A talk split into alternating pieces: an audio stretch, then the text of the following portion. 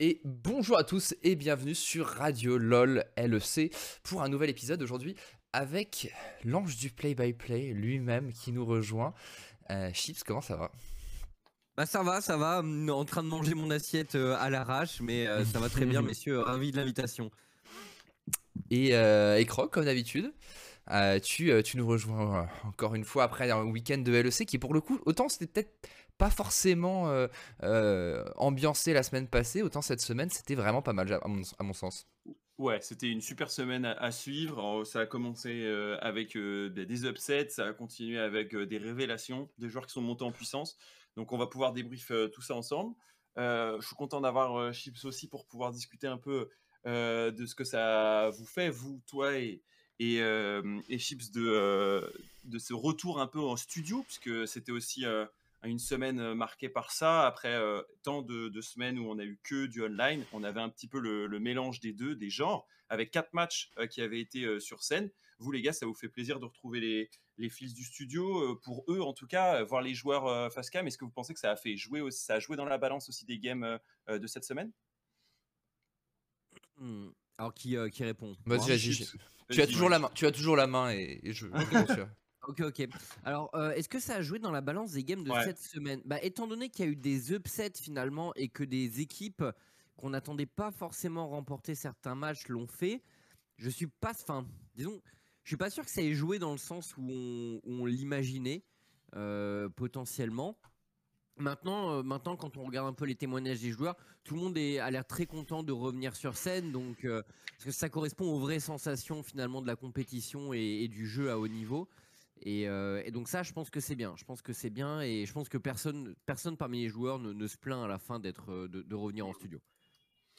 Euh, Des quelques têtes connues, Duke voulais, euh, Hmm, ouais, je pense que, enfin, je pense que le jeu est différent, c'est sûr, quand tu joues en studio. Je pense qu'il y a des joueurs qui sont bien meilleurs sur scène. En non, je pense surtout c'est pas tant, que je pense qu'il y a des joueurs qui sont bien meilleurs sur scène que, que, en, online et a fortiori euh, en, en scrim. Je pense qu'il y a surtout des joueurs qui sont bien moins bons sur scène que online et, euh, en scrim. Et c'est peut-être ça qu'on voit. Euh, mais les grands joueurs en général sont. Enfin, pour être un grand joueur en général, il faut toujours être bon sur scène parce que les grands matchs finissent inévitablement par être sur scène. Mais c'est un peu quelque chose peut-être qui est passé à la trappe les deux dernières années. Et, euh, donc euh, peut-être que peut-être qu'on va voir un petit peu plus le, niveau réel entre guillemets des joueurs. Mais écoute, moi j'aime toujours euh, j'aime toujours l'ambiance sur scène. Après, là on était euh, par euh, par écran interposé. Euh, faut pour ceux qui n'ont pas eu la chance en fait de faire des notamment des grosses scènes avec euh, euh, avec, enfin, avec une grosse ambiance. Alors, il y en avait par exemple Nice là récemment, euh, mais, mais même des, des, des- des matchs internationaux. Il y avait vraiment ce côté un petit peu caisse de résonance basse euh, qui, euh, qui vraiment met une ambiance de dingue. On me dit que tu as peut-être un micro Ouais. un brin fort. Euh, on va ça. évidemment plonger dans les matchs de cette semaine, mais avant, plusieurs petits trucs à vous dire. Mhm. Un, euh, que cette émission est sponsorisée par Cajou. Euh, Cajou, c'est une marque qui euh, propose euh, dans 15 minutes une livraison de vos produits, de tout type de produits, comme un supermarché classique. Et vous avez un code de réduction. Donc, tout simplement, essayez d'aller tester avec le code du Croc. Vous avez 10 euros sur une première commande à 15 euros. Autant vous dire que ça vous coûte pas très cher de tester. Et puis, il y a pas mal de produits de consommation courante. Donc, n'hésitez pas à les tester. Le deuxième point, euh, co- comment ça, Croc, on m'entend pas bien? Je vais me rapprocher de mon micro au cas où. Attends, euh, je- très bien plus sur- fort. Ouais, putain, moi je j'étais à fond sur mon Euh, PC, j'étais à fond dans les oreilles. mais- Le deuxième truc, c'est que en plus euh, de nos invités spéciaux qui sont euh, les chats hein, de Duke et, et de Chips, on a vu Bien passer sûr. la tête euh, de l'un et de Ziggy arrive bientôt. euh, on a euh, l'envie de vous avoir vous. Euh, c'est aussi le concept de l'émission, donc euh, n'hésitez pas à nous rejoindre en vocal, point d'exclamation Discord. Et là, vous pouvez proposer vos thèmes dans Radio, L- Radio LEC Sélection. Et dans Radio LEC Sélection, on prend certains de vos sujets et on vous prend en vocal pendant l'heure et demie. Donc euh, n'hésitez pas à venir à cette occasion. Euh, vous avez euh, été déçu d'une de vos équipes favorites cette semaine, vous avez été content pour votre équipe, pour un Astralis qui prend sa première victoire, euh, vous voulez euh, parler avec nous de, de la méta du LEC, eh bien n'hésitez pas, euh, c'est l'occasion de venir euh, en discuter avec nous. Une occasion euh, que pas mal commence à prendre comme habitude, donc si, nos analyses sont pourries, euh, si euh, Oui. vous avez haï notre cast Euh, mais euh, ou alors si vous adorez le- les envolées de l'an- l'ange du play-by-play, bah, eh bien faites, euh, venez, n'hésitez pas à, le faire savoir. Ouais, c'est l'occasion. Euh, voilà, ça c'était un peu pour euh, la, mise en bouche. Cette semaine, les gars, on a eu du coup plein euh, de, euh, surprises, euh, pas mal de confirmations aussi dans cette semaine 5.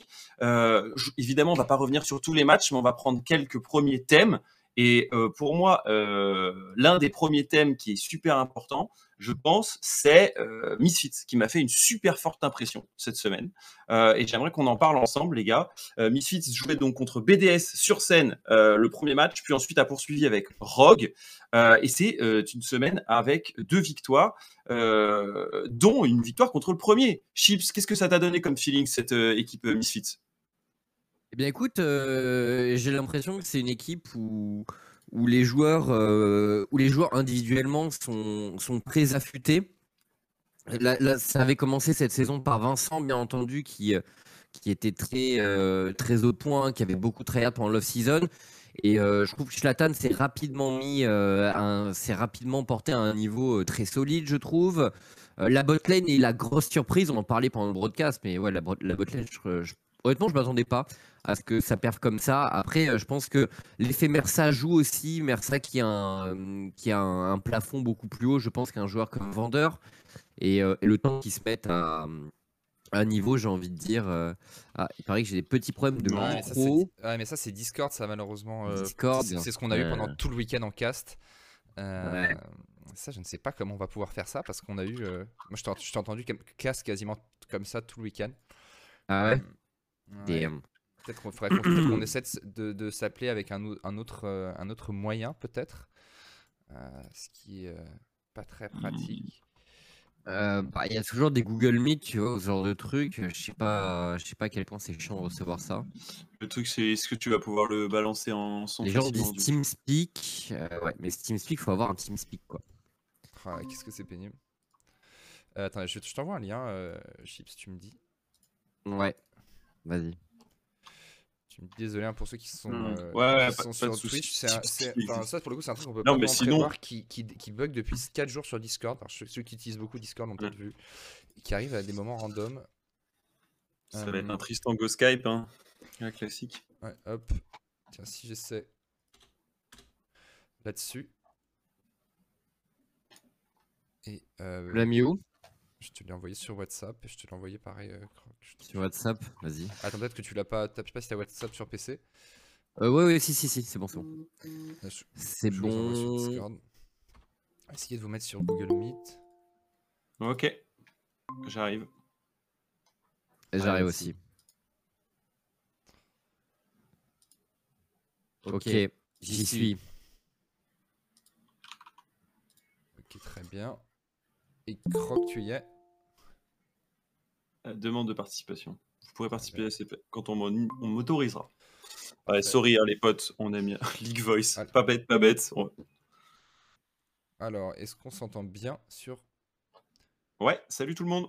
Ok, très Normalement, c'est bien. euh. Ok, ça a l'air pas mal, ça a l'air pas mal. Essayez, donc vas-y, euh, Croc. 1, 2, 1, 2, 1, 2, 1, 2. Ok. Ça c'était pas bien. Et pour moi, bonjour tout le monde. Alors, Est-ce que vous m'entendez bien? Là, il n'y a plus de double voix. Normalement, on est bien. Ouais, va alors toi, pouvoir on t'entend enfin- bien. C'est juste forcément, euh, Chips, on t'entend comme d'habitude un peu moins fort. Et il n'y a, pas Ouais. de- il y a pas de Ok. modulateur de son, donc il va falloir que tu parles, euh, que tu parles un petit peu plus fort, je pense. Falloir que je m'exprime fort. Ok, très bien. Ah bah écoute, on, euh, on va y aller. Ok. Euh, on était du coup sur, euh, sur Misfits avec euh, justement une botlane euh, qui, moi, m'a eu donné l'impression qu'elle avait beaucoup progressé. J'ai- adoré la semaine de Néon.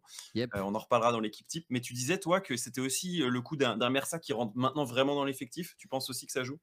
Ouais, complètement. Mais je pense que Mersa, il a pas fait un très bon début de split. hein. Pour être honnête, Ouais. j'ai trouvé ces deux premières semaines très moyennes. Mais, euh, mais depuis lors, euh, il est beaucoup plus solide. Il a décidé de l'issue de certaines games. Notamment, j'avais review un fight pour le broadcast Ouais. euh, du LEC où justement avec sa Léona, il avait, il avait engage un play contre, contre Excel, je crois. Ouais, je crois que c'était contre Excel où, où il avait gagné le fight. Donc en fait, enfin, Mersa est un joueur qui a beaucoup de potentiel, qui est jeune. On avait eu le temps de le voir l'année dernière en LFL, mais il a pas froid aux yeux. Il tente beaucoup de choses. Et, euh, et je pense qu'il est en train, euh, il est en train euh, d'ores et déjà en fait de, de, de- de passer, de, passer l'étape où il devient à l'aise en LEC. Et je pense que ça va, ça va faire grimper le, le, niveau de Misfits. Alors, bon, la question pour moi, c'est Irit.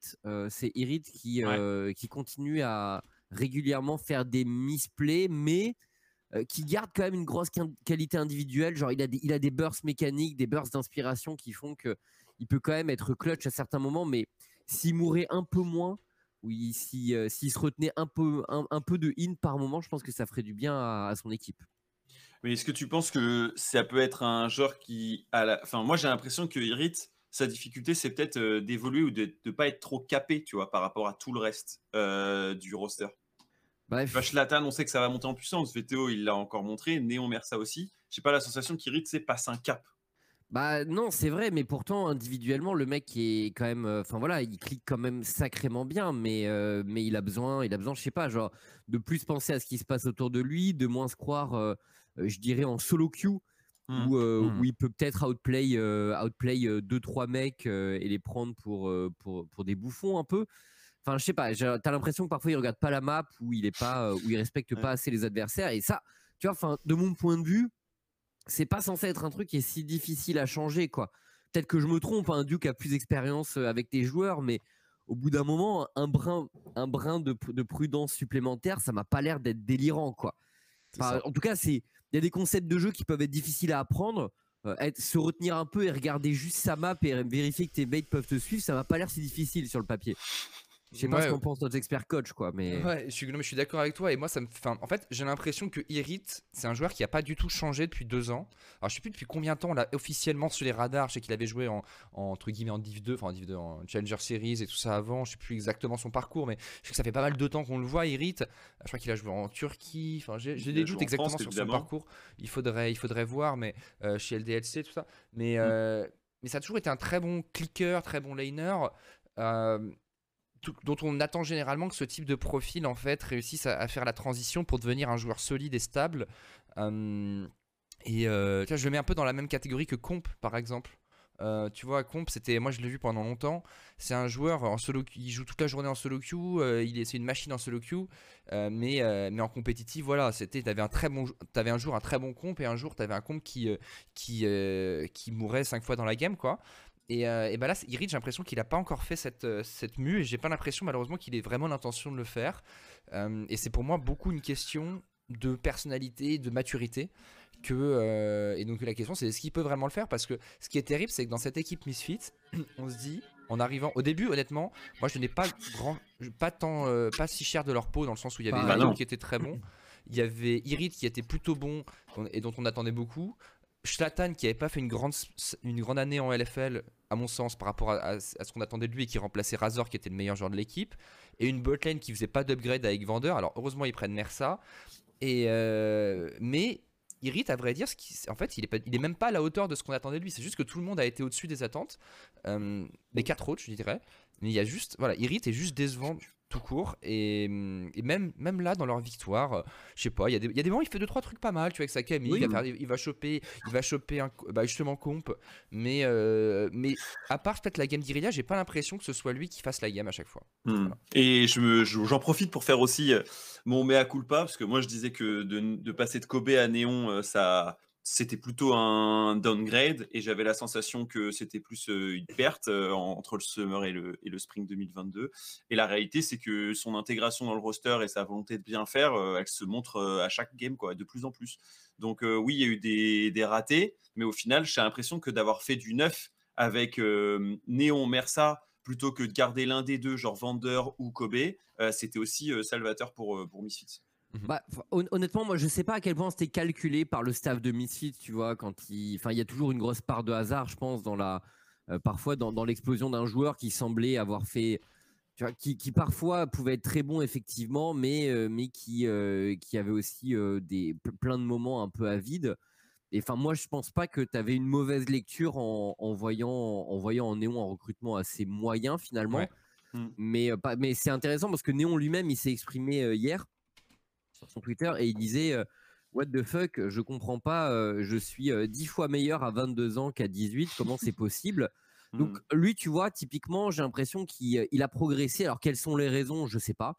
Est-ce qu'on travaille bien avec lui chez Misfits? Est-ce que l'environnement euh, lui sied parfaitement et débloque son potentiel? Tu vois, c'est difficile à dire. Mais il est bon, Néon. Après, pour moi, Néon, il y a toujours une petite question qui se pose vis-à-vis de lui. C'est le champool, parce qu'en général, c'est un joueur, quand il est bon, euh, il faut quand même voir qu'il est souvent cantonné à deux, trois pics Ouais. grand max. En général, c'est deux. Pour moi, la- sa dernière grande période, c'était euh, sa période Kaisa. Euh, là, du coup, il a une très bonne période de Jinx. Jinx qui est quand même l'ADC le plus, le plus broken du jeu, je pense, actuellement. Donc voilà, moi, il y a toujours ça que je questionne. C'est-à-dire quand, quand un ADC est très fort et que Néon l'OTP un peu, effectivement, euh, il est capable d'atteindre des sacrés pics de niveau et d'être très performant en lane, en fight, etc. Euh, mais voilà, si, si on, l'a- si on l'attaque un peu à ce niveau, euh, comment ça va se passer? Pour moi, c'est Ouais. une vraie question. C'est sûr que avant- moi je me souviens de lui sur Keisa euh, précédemment ou, ou un peu Ezreal, mais c'est vrai que bah, je crois qu'il n'y a pas d'Aphelios dans le pool de Néon là? Ah Mais si, il y en a eu deux. Si, si, il, joue deux, à Felios, il joue à Ouais. euh, Néon. Euh, mais je suis assez d'accord avec toi. Surtout que Jinx, c'est même un champion. Non seulement c'est un champion sur lequel, euh, enfin, qui est le plus fort, mais qui a tendance à faire un peu trop briller les, les joueurs. C'est-à-dire que t'en prends un, c'est un peu, t'en prends, tu prends un kill, t'en prends 5 Et du coup, dans la tête des gens, euh, tu vois, tu, tu, bah, tu vois, il y, a- bon, y a, y a eu un pinta de, de réclames. Je, je me demande- Comp en a pas fait un, un moment où, euh, enfin, Comp aussi a fait plusieurs, euh, plusieurs séries. kills. Enfin, tu prends un kill globalement, c'est le champion est fait pour ça. T'enchaînes, t'as des dégâts de fou. Et c'est pas forcément ça qui fait que t'es un bon AD parce que retourner un gros teamfight, le plus dur généralement c'est le premier, c'est pas les 5 autres quoi. Euh, mais euh, mais voilà et Néon, mais moi il y a un truc, tu vois quand il dit sur le, je voulais revenir sur le 22 ans versus 18. Moi j'ai toujours dit du coup que la, moyenne, enfin que l'âge n'était pas du tout une limitation.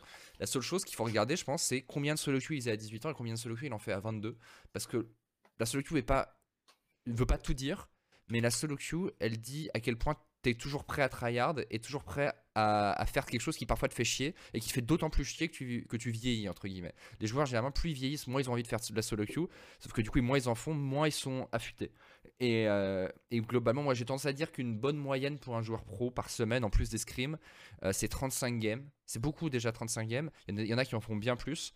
Euh, j'ai déjà vu des joueurs qui faisaient 70, un comp par exemple, qui fait que ça. Je pense que VTO il doit être pas loin des 70 aussi par semaine. Mais, euh, mais, parmi il y a pas mal de joueurs qui sont, euh, je pense, qui sont autour de 20. Et pour moi, c'est Hmm. trop faible, sauf cas exceptionnel de talent unique, tu vois. Peut-être humanoïde, tu vois, effectivement. euh, euh, humanoïde, parfois qui était à 12, sa première année à 18 ans. Euh, donc, mais, voilà. Sans lui, il s'en fout. Mais à la limite, tu vois, lui, lui, lui c'est un cas très, très. C'est à part, tu vois. Mais, mais Bah, Néon, ouais. c'est c'est 150 games depuis le début de la saison. Il est Grand Master 500 LP et il a 60% de win rate, mais il joue pas autant Sur un deux comptes. Et sur deux comptes Ah, d'accord, ok. Euh, Grand Master et Master, mais le deuxième, effectivement, il a moins joué. Après voilà, moi je pense, enfin, bah, cla- cla- clairement, euh, clairement, enfin, le, le- le joueur a l'air de, de continuer à progresser, mais je pense aussi encore une fois que, enfin, Jinx c'est un peu une anomalie quoi. C'est le champion qui te permet de gagner la lane, de gagner les teamfights, les, les Ouais. d'outrange l'adversaire. Genre le champion est quand même dans un état euh, qui, qui est qui est excellent quoi, où euh, tu, tu, tu, tu le prends et c'est un peu la solution à tout. Euh, donc Attends, bon, mais euh, il, il se fait challenger. Je voulais pas l'amener maintenant, mais tu l'as tellement bien amené que je suis obligé de- d'en parler. On a eu beaucoup de Zeri cette semaine. Euh, à défaut de partir sur d'autres explications d'équipe, on va plonger un petit peu sur Zeri. Est-ce que c'est le prochain OP On l'a vu parfois first pick. Euh, Est-ce que du coup, ça peut aussi bouger les lignes d'une Jinx qui serait moins utilisée Comment vous le voyez, vous les gars, justement, cette bot lane qui change, sachant que Zeri n'est pas que bot laner, on l'a vu également sur la mid lane. Bah, bah pour moi, c'est quand, même, c'est quand même un moins bon laner que, que Jinx. Après, on a vu une utilisation agressive hier de Fnatic qui a pas mal payé. Euh, mais, mais c'est toujours pareil. euh, si tu veux être agressif avec euh, des champions all-in, avec un ADC à, à- short range, je, je dirais que tu as une, t'as- t'as une variance dans tes résultats qui est, qui est plus élevée potentiellement. Là, je regardais les, les stats de Jinx overall depuis le début de la saison. Quand même, le champion, c'est l'ADC le, Oui. c'est l'ADC le plus pique hein, dans toutes les ligues et il a 58% de win rate. C'est beaucoup, hein. C'est beaucoup. Quand, Ouais. quand toutes les ligues, les grandes ligues, les petites ligues piquent un champion et qu'il a autant de win rate, genre, c'est un peu broken, Jinx, tu vois. C'est c'est quand même la réalité. Non, je passe. C'est effectivement un champion qui est sur le papier un peu tout. Euh, Jinx, c'est-à-dire que tu peux DPS, tu as du burst avec ton ultimate, tu as de la range, tu peux remonter un fight avec ton, ton passif. Euh, en même en, en, courte, enfin tu as courte portée, longue portée, tu as du CC, enfin il y a vraiment tout dans le champion. Euh, quant à Zeri, 60% bah, de win rate, toute compétition confondue, pour dans 75 pics, ouais. Ok. alors moi j'étais pas, moi je suis assez, j'étais assez peu vendu sur le pic dans le sens où pour moi elle souffre de beaucoup de de difficultés de, que beaucoup de champions ont, qui généralement fait qu'elles sont pas dans cette méta. Après, je pense que la méta, d'une part, est un peu en train d'évoluer. Là, on voit de plus en plus de, de, des, compos Exodia, full late game range, euh, Victor, Jinx qui perdent.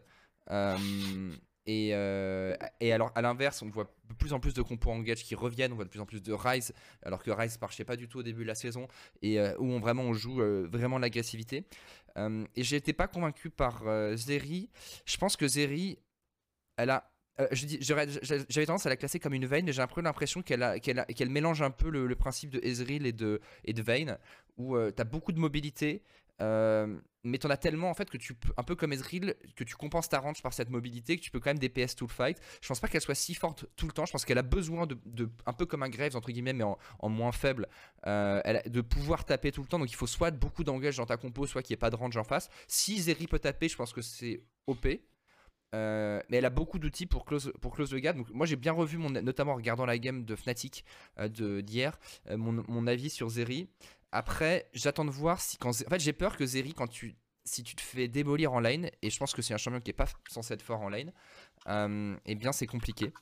Et j'ai pas l'impression qu'elle soit si dominante en lane. On l'a vu hier dans la game, on en reviendra hein, dessus, sur la game entre Fnatic et Vitality, qu'elle a snowball dès le début partie parce que parce qu'ils font un super level 1. Mais je pense qu'ils font pas ce level 1 ils perdent la lane. Et s'ils perdent la lane, je suis pas sûr qu'ils gagnent la game. Hmm. Ah.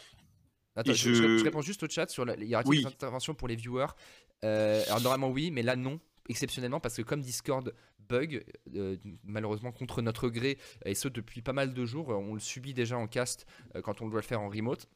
Eh bien, on, a on a dû déménager sur Google Meet et du coup, on peut pas vous faire venir sur Discord. On est désolé, on reprendra la semaine prochaine. Ouais, désolé. Euh, et euh, ouais, pour j'allais finir sur Zeri. Moi, ce que j'ai aimé aussi, c'est l'utilisation du laser longue distance pour pouvoir, enfin, en fait, euh, casser les dynamiques de back de l'équipe adverse. On en a vu plusieurs fois où tu préchotes des, des, buissons ou des endroits où l'ennemi pourrait être. Un, tu le révèles, et deux, tu casses parfois leur back. Donc, du coup, tu peux gagner encore du temps et le tout sans jamais te, commit en fait. Et ça, j'ai trouvé ça assez insane dans, dans, le kit de, de Zeri. Parce que Jinx fait beaucoup finalement, mais c'est un ulti. Aussi. C'est un ulti ou alors le zap, mais là tu restes statique. Euh, ok, ça c'était pour, euh, pour Zeri, mais revenons à certaines à d'autres équipes, puisque Misfits, on en a parlé et euh, on reparlera peut-être des joueurs clés de la semaine tout à l'heure. Mais il y a une autre équipe. alors, est-ce que, est que ça a surpris ou est-ce que c'est plutôt négativement parlant que ça a surpris? C'est Mad Lions. on est sorti de la semaine en se disant est-ce que Mad Lions pourrait euh, rater les playoffs euh, avec une perte du mid-jungle à plusieurs reprises? Qu'est-ce que vous en pensez, vous, les gars? Euh, Mad Lions, c'est une équipe qu'on avait vu grandir petit à petit dans les premières semaines. Et là, est-ce que c'est pas catastrophe? Chips, c'est quoi ton avis? Bah, tout n'est pas à jeter, mais c'est sûr quand même qu'il y a, certains trucs qui, sont un peu alarmants, genre, bah, un peu alarmants disons, euh, bah, Ricker par exemple, c'est sûr, les chaussures d'humanoïde sont très grandes et il les remplit pas du tout euh, actuellement. Euh, individuellement, individuellement, il, voilà, il, a un peu du mal. Alors c'est, n'oublions pas que ça reste un rookie et que bon, il est, il en est à 10 matchs en LEC, donc c'est pas non plus, enfin 11, donc c'est pas non plus, genre il y a, y a, le temps entre guillemets, mais bon, le problème c'est que la saison court. Après, le spring split est et pas forcément le, moment le plus important, je pense, de l'année. Euh, si tu veux viser les Worlds, il faut être très bon au Summer, quoi. Mais c'est sûr que pour l'instant, l'adaptation de, de Ricker est pas, est pas folle. Euh, après, encore une fois, euh, quand tu remplaces Humanoid, qui est là depuis plusieurs années et qui était l'année dernière pour moi le meilleur mid en Europe, c'est pas évident non plus, quoi. et on sent aussi que le shot call d'Humanoid manque un peu en mid game. En mid game, il y a moins de bonnes inspirations du côté de Mad. Même s'ils font pas mal de bons trucs en early. Et du coup, là, tu sens la patte de, Kaiser et de Elioya. Mais ça me, rappelle, euh, ça me rappelle justement une interview de Kaiser l'année dernière au moment des Worlds, je crois, où il disait Ouais, et tout. Euh, non, et voilà, je pense que je m'améliore énormément en tant que joueur. Je suis de plus en plus performant, etc. Mais il disait Voilà, en termes de macro, il y a quand même des moments où je suis un peu perdu euh, en mid-game, etc. Où, où, je peux perdre le fil du match. Et en fait, je pense que encore une fois, enfin, il le disait, les Mad Lions, le, mid-game de l'équipe, c'était, c'était le jardin de Humanoid, c'est lui qui, menait les troupes, etc.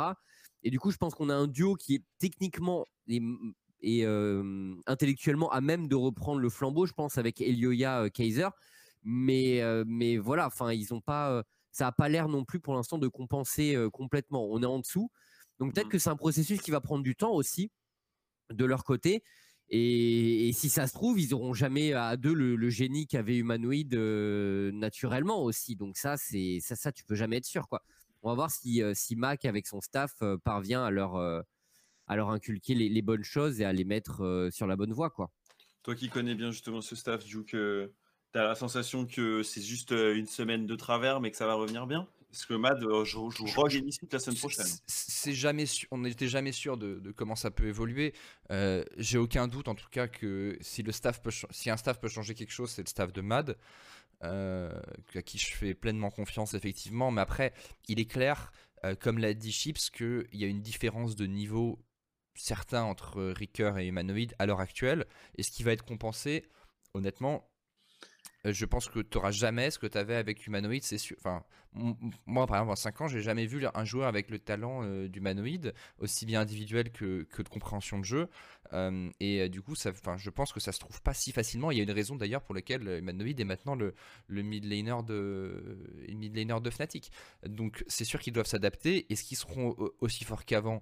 A priori, j'en doute, même si N4Given a pour moi peut-être le potentiel d'être encore meilleur que Karzi individuellement après, le, moi, ce qui me. fait, au-delà de, du fait que Ricker est a priori moins bon qu'Humanoid, ce qui est un peu alarmant, c'est que là, ils sont pas juste moins bons, ils sont effectivement techniquement pas playoffables, enfin la limite de pas être en playoff.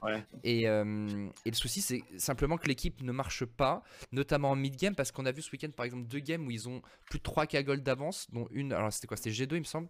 Euh, c'était quoi? C'est G2 SK ce week-end, euh, il me semble, le, le, le, planning de MAD. Et, les G2 SK, ils ont perdu euh, contre G2 et euh, effectivement contre SK, ce qui est, ce qui n'était pas attendu, on va dire. Et, avoir 3 K gold d'avance sur G2, c'est pas évident quoi. Donc euh, je pense que c'est vraiment le mid game qui est, qui est le gros problème. Et ça, il faut qu'il se trouve un leader. Après, Yoya, elle a l'air très smart, mais ça, ça prend du temps, je pense. Ouais. Et je, je, voyais les gens qui réagissent sur le, sur le, sur le, le chat. Vous n'avez pas compris. En fait, Duke a pas dit que Humanoid est, euh, est, infiniment meilleur que Caps. Il parle de joueurs qu'il a coaché. Oui. Je n'ai pas coaché Caps. et je vois aussi euh, discuter du, du, sujet Niski en disant euh, Go Niski chez Mad. je pense pas que Mac, après ce début de split, se dise Go changer la mid lane pour aller en playoff. Quoi. En tout cas, ça n'a pas l'air d'être le pari ah. quand tu prends une Forgiven Ricker. c'est toujours pareil quand tu quand tu prends des rookies, faut pour moi faut faut, faut, faut te commit quoi, faut puis surtout quand tu as le passif du, staff de, Mad Lions, euh, je pense qu'ils sont à même de croire en leur capacité de développer ce, genre de joueurs. Quoi. Mmh, mmh. Euh, donc, euh, donc je, les vois mal faire un changement. je pense que c'est plus dans la philosophie de Mad de, de, stick à ce choix-là et, d'essayer de développer Ricker tout au long de l'année, quitte à ce que le Spring Split soit un peu un échec. Quoi.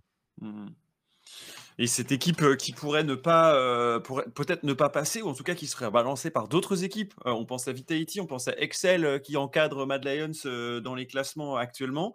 Ben, ça nous fait reposer une question, et c'est la question Cajou que j'ai décidé de vous poser, Chips et, Duke. Jingle, Duke nous explique ce que c'est que Cajou, et ensuite on plonge dans cette question.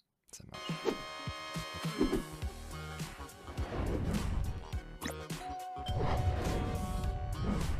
Et voilà, après ce magnifique jingle, du coup, eh bien, euh, on remercie, on remercie Cajou, nos, euh, nos partenaires, nos sponsors pour cette émission et euh, qui vous permettent de livrer des courses à domicile, un peu comme des livreaux, mais c'est pour tout, pour plein de courses dans, dans pas mal de grandes villes de France. Allez voir sur leur site si vous faites partie de, de, ça. C'est très pratique, notamment quand vous avez le Covid et que vous êtes confiné, ce qui est mon cas cette semaine par exemple.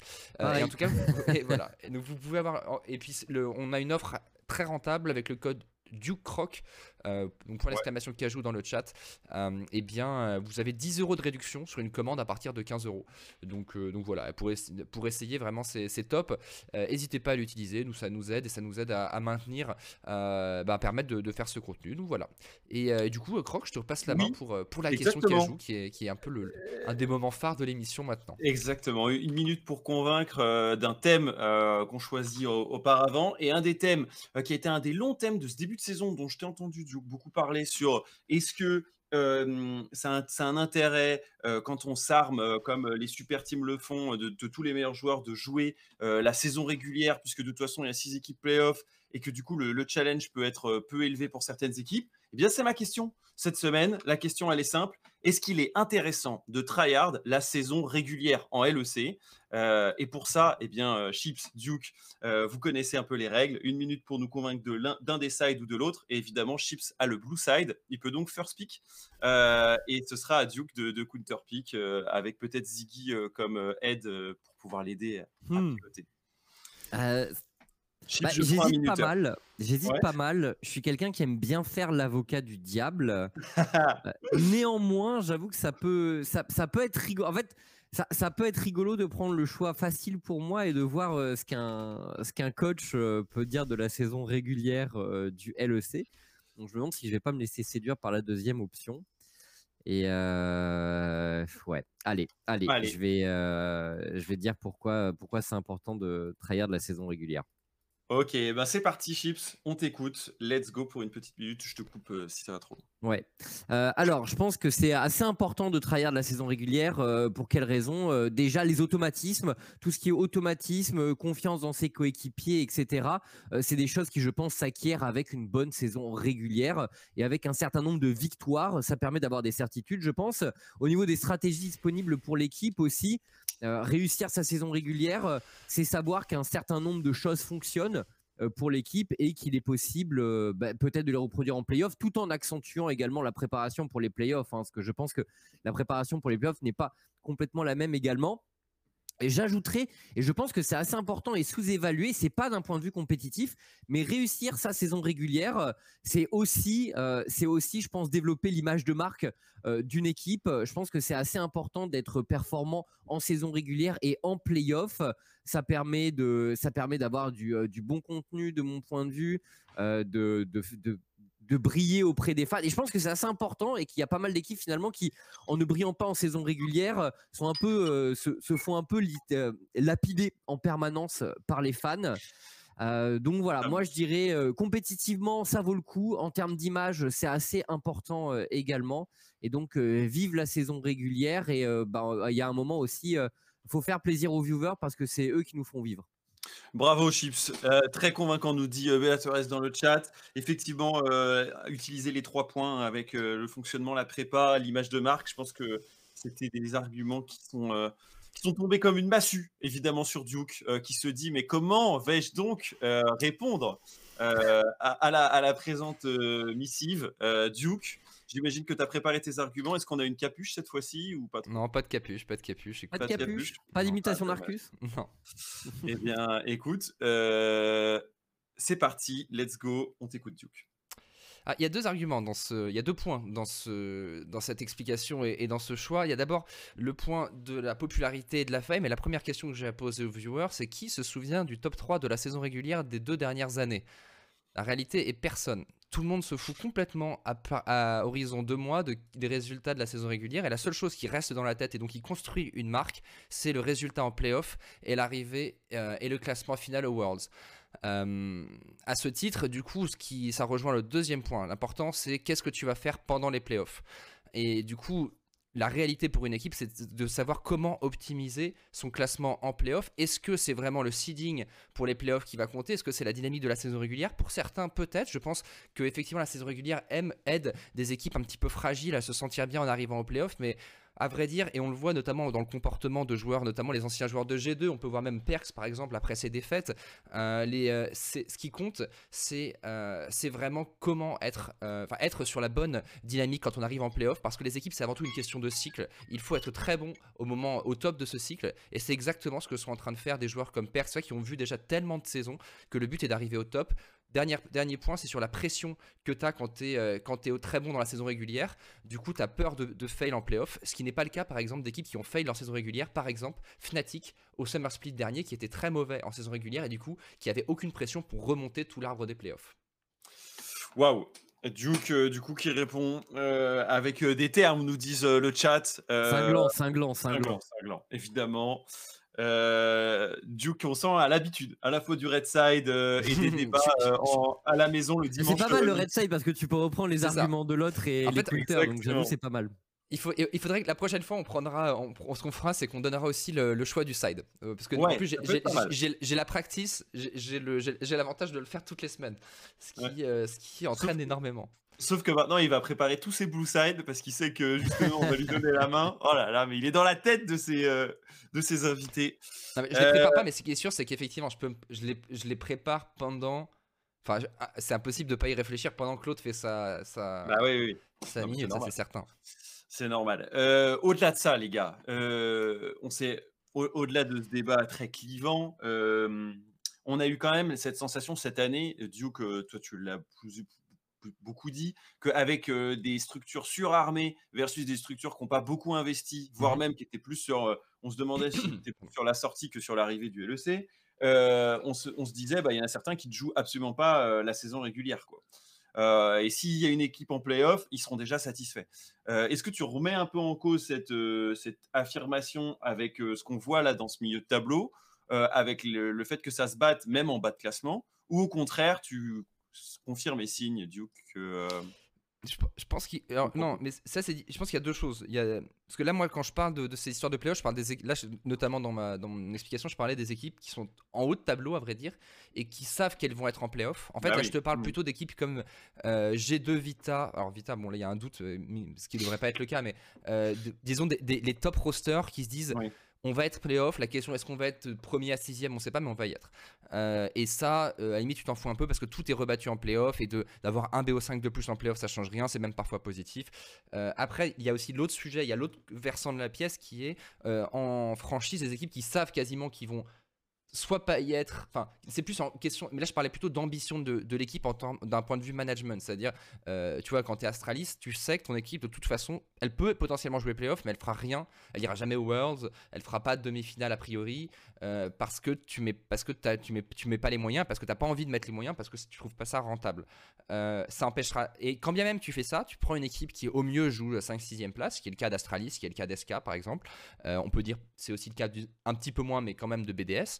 Euh, ça empêchera jamais les joueurs qui sont engagés de tryhard pour leur vie. Parce que eux, eux, ils sont, eux, ils sont pas là en mode, eux, au contraire, ils sont pas là en mode, ah ouais, j'avoue, euh, bon, euh, on a été, on a été pris parce que, parce qu'ils voulaient pas non plus mettre, mettre 4 millions d'euros. on va, du coup, on va, on va pas se donner à fond. Les mecs, au contraire, ils jouent pour leur vie. C'est parfois pour eux la seule fois où ils vont avoir la chance de, de, briller en LEC. Les mecs, ils vont tout donner.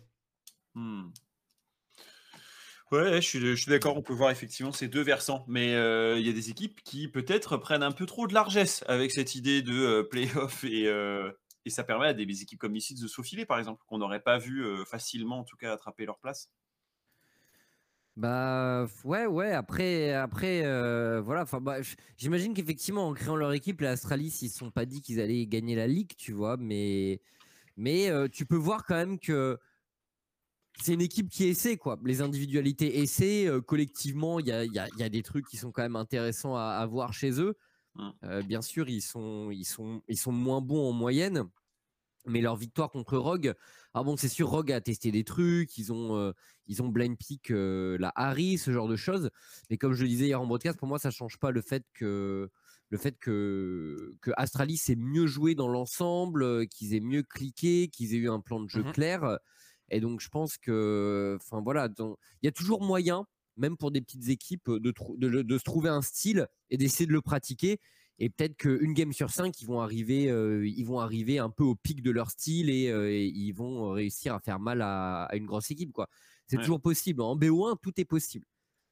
Suffit d'un Le- bonjour. Le, euh, justement, ce, ce BO1 et cette, cette heure est arrivée. Euh, Rogue face à Astralis, enfin une Mhm. première victoire en 2022 pour euh, surnommer l'Astralis, euh, l'équipe euh, qui était tout en bas des classements. Duke, euh, tu trouves que ça devait arriver, mais peut-être pas face à Rogue, euh, cette première victoire pour Astralis cette semaine? Un BO1, tout est possible. Je pense que C'est ce qu'on disait. ouais. je pense que ça devait arriver, oui. Euh, Contre Rogue, en vrai, en fait, les deux devaient arriver. Je pense que c'était inévitable que Rogue finisse par perdre. Ils, a- ils avaient pas ce style de jeu d'équipe, pour moi, super dominant. Tu vois, pour, moi, une équipe qui, euh, qui ferait un 18-0, c'est une équipe qui joue comme euh, Fnatic a joué hier soir, tu vois. Euh, Ah, là. euh, comme la K-Corp a joué à Nice.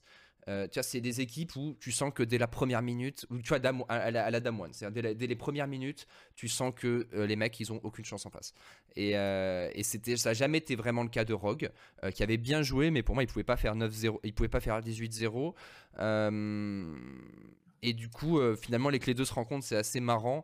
Euh, on n'aura pas le, même de, de- sais pas, pour Astralis, mais, euh, mais écoute, je pense que, je pense que en vrai, Astralis, quand tu les regardes à l'heure actuelle, par rapport aux autres équipes de l'EC, parce qu'à l'heure actuelle, on va en parler, mais je pense qu'il y a vraiment trois, un, bottom 3 euh, qui, qui, qui pour moi hors playoff, qui n'a pas le niveau pour aller en playoff, et le reste, et bah pour moi, c'est les meilleurs du bottom 3, à vrai dire, à l'heure actuelle. Ah ouais. Euh, Mm. euh, je trouve que c'est ceux qui jouent le mieux. C'est-à-dire que même, franchement, ce week-end, ils ont fait une très bonne game. Et surtout, ils ont. En fait, c'est ce que je reproche à Matt, par exemple, qui n'ont pas encore d'identité. Bah, Astralis, là, il commence à se faire une petite identité Yep. d'équipe qui fait que go in. euh, un peu à rebrousse-poil de la méta du début de split, mais du coup qui revient un peu dans leur sens, qui est c'est plus dur à jouer comme style de jeu, mais au moins ils essaient tout le temps et ils font un peu toujours la même chose et ils ont pas peur et du coup ça crée du jeu tout le temps parce que ils gagnent contre Rogue, euh, contre G2, ils sont pas ridicules. Alors ils se font petit à petit gratter, il y a des erreurs et tout, mais une ils ont- draft difficile à jouer. voilà c'est ça. Ah ouais, Mais vous- ils, ils ont créé du jeu tout le temps quoi. Toi aussi, tu es d'accord avec ça le Astralis meilleur que BDS ou SK euh, malgré les deux victoires de plus de ces deux autres équipes? Bah, en fait, euh, Duke vient de le dire, euh, ils, ont, ils ont un style qui est, qui est lisible, quoi. Et moi, et moi, moi j'espère qu'ils vont, euh, ils vont se commit ju- justement sur ce genre-là. Dajor, c'est un des rares joueurs en LEC qui, qui ose sortir Vex, ce genre de truc. Voilà, pour moi, faut, Ouais. faut, faut pas hésiter à embrasser ce style pour les Astralis. De toute façon, ils vont pas gagner la ligue, mais, mais il est possible que, il est possible qu'ils, encore une fois, en plus, comme c'est un style comme les, éthiques, comme les équipes se sont pas mal installées dans, euh, le, dans, dans, dans la, le, le- le côté un peu tranquille du range versus range. Alors moi, voilà, Mm. j'ai 100 de portée en plus que toi. du coup, là, je ça, peux ouais. me mettre là et tout, machin. Et là, d'un coup, tu as des fous furieux en face qui te sortent 4 outils à engage et qui te one-shot ta Jinx. Bah, tu regardes, tu vois, et je pense que, je pense que c'est des choses qui arrivent en scrim, par exemple. Mais euh, dans les matchs officiels, les gens ont un peu moins l'habitude de ça actuellement en Europe. Et au, passage, il est peut-être possible qu'ils euh, inspirent d'autres équipes. hein, parce que si, si les gens voient qu'Astralis peut gagner contre des bonnes équipes qui ont ce genre de super pick avec euh, ce genre de choses, il est possible aussi qu'ils changent un peu la façon de voir de, de certaines autres équipes. Quoi. Donc moi, vraiment, je suis super content de voir qu'Astralis euh, euh, a cette dynamique-là. Merci. Euh, du coup, ça c'était pour, pour Astralis. J'aimerais qu'on plonge sur une équipe qui a 2-0 cette semaine et dont on a vu une, on va dire, plus qu'une résilience, on a un sourire. Ça laisse forcément un sourire aux lèvres euh, dans, dans cette équipe. C'est G2 euh, qui gagne face à Mad, qui gagne aussi face à Astralis après qu'ils aient pris leur première victoire. Grosse activité euh, de, de- de cette équipe, bonne proactivité aussi, avec un Targamas on point. Duke, j'ai la sensation que G2, ça y est, c'est trouvé et euh, peut être la machine euh, qui vient un peu euh, challenger même le, les, les super teams quoi, qui étaient initialement prévus pour aller tout en haut. Ouais, ouais, ouais, G2, c'est l'équipe qui effectivement semble s'être trouvée le plus, sans être génial encore comme équipe. Mm. Euh, ils sont bons. Ils sont bons et de manière un petit peu plus convaincante que Rogue quand même dans le style. C'est-à-dire que Rogue, je les ai trouvés très bons individuellement, clean, sans, sans moment de génie. G2, c'est plus créatif. euh, mais pareil, euh, c'est pas une domination outrageuse. D'ailleurs, qu'on voit bien la game contre Mad, euh, ils perdent pendant la plupart de la game.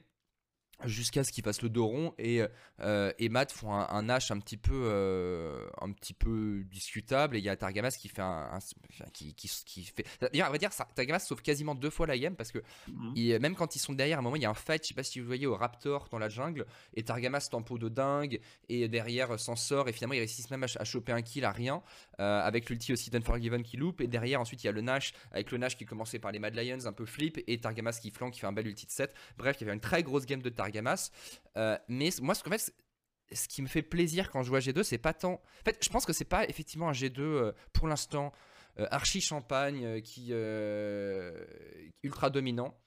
Mais ça a l'air d'être une équipe très solide parce que le collectif a l'air super solide et c'est ça que je me disais moi pendant le l'off season au départ, c'est euh, c'est que c'est que des good guys en fait qui, qui sont chez G2. Mhm. Tu as euh, Broken Blade, il est connu comme étant super cool, euh, tout le monde, enfin tu s'entends toujours bien avec ses, coéquipiers. Euh, Yankos pareil, Caps pareil, euh, Flackhead a l'air d'être super marrant. Alors Targamas je le connais un peu, je sais qu'il est un peu plus réservé, mais pas, il, est, les gens aiment beaucoup Non, jouer avec lui. Il est un peu pince sans rire. Il a des, tu sais, il envoie des petits missiles euh, de temps en temps. Enfin, tu, je pense que c'est un mec que tu peux t'attacher vite. Ouais, il, est, il, est, il, est, il, est- il est- il est smart, euh, Targa. hein, je pense. Enfin, c'est bon, moi j'ai déjà pas mal parlé avec lui. euh, et euh, en vrai, en vrai, euh, en privé, euh, quand il se lâche, il est assez marrant. Mais après, euh, que- comme tu dis, il a, un, il a un peu ce côté pince sans rire. Mais, euh, mais il, a, un- il a un humour assez, euh, assez tranchant. euh, il, il est marrant. C'est, Ouais. Il est marrant comme gars. Et du coup, ce collectif, pour moi, qui, qui c'est surtout ça. Moi, j'ai l'impression qu'il y a un gros collectif déjà, qui, euh, pour une équipe, enfin, assez tôt dans la saison finalement. Et, euh, et à partir de là, ça va rendre tout beaucoup plus facile à construire, sachant que le talent est là derrière. Donc moi, je pense que c'est une équipe qui a beaucoup de potentiel et, qui- et je, je les vois bien vraiment monter en puissance, un peu sans interruption. Euh, et, être, euh, et en fait, j'ai l'impression qu'ils ont, qu'ils ont fait la, la partie la plus dure du chemin, qui est de, de- d'avoir un collectif en place, quoi. Ouais, je les, moi, je les vois bien gratter un top 2, tu vois, dans la saison régulière. Et après, euh, se jouera les playoffs. Mais, en tout cas, euh, c'est vrai que l'image de, de cette équipe euh, est plutôt belle. Moi, je la trouve difficile à drafter contre Chips aussi, avec euh, la multiplication des pics, que ce soit bot, on en a parlé, et je vous en ai entendu en parler en cast, parce que Targa joue un, pour l'instant un personnage par game, un Yep. personnage différent. Mais même euh, mid, Caps, il a déjà joué pas mal de trucs différents. On se souvient qu'il a fait une game Kassa, euh, il a joué que deux Oriana au final. Euh, Il a du Victor, de la Leblanc, etc. Et même top lane, il n'y a pas Ouais. un champion qui dépasse les deux euh, pour Broken Blade. Avec de l'assassin, du tank, euh, du poke. euh, J'ai l'impression qu'ils sont difficiles à, aller chercher en fait. ce CG. Bah, en fait, alors effectivement, euh, ils flexent un peu au niveau du nombre de pics, les G2.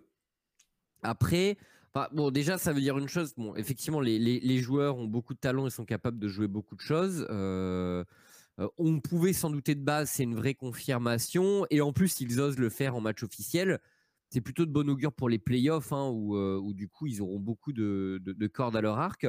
Après, bon, il y, a aussi, euh, il y a aussi un certain nombre de games où G2, ils ont, ils ont un peu troll leur draft, où ils ont fait des trucs genre vraiment hyper, hyper, hyper risqués. Donc pour moi, il y a toujours aussi ce, cet équilibre à trouver. Quand tu as un gros champ pool, euh, que tu veux le flexer, que tu veux en faire un atout, faut savoir l'agencer correctement aussi.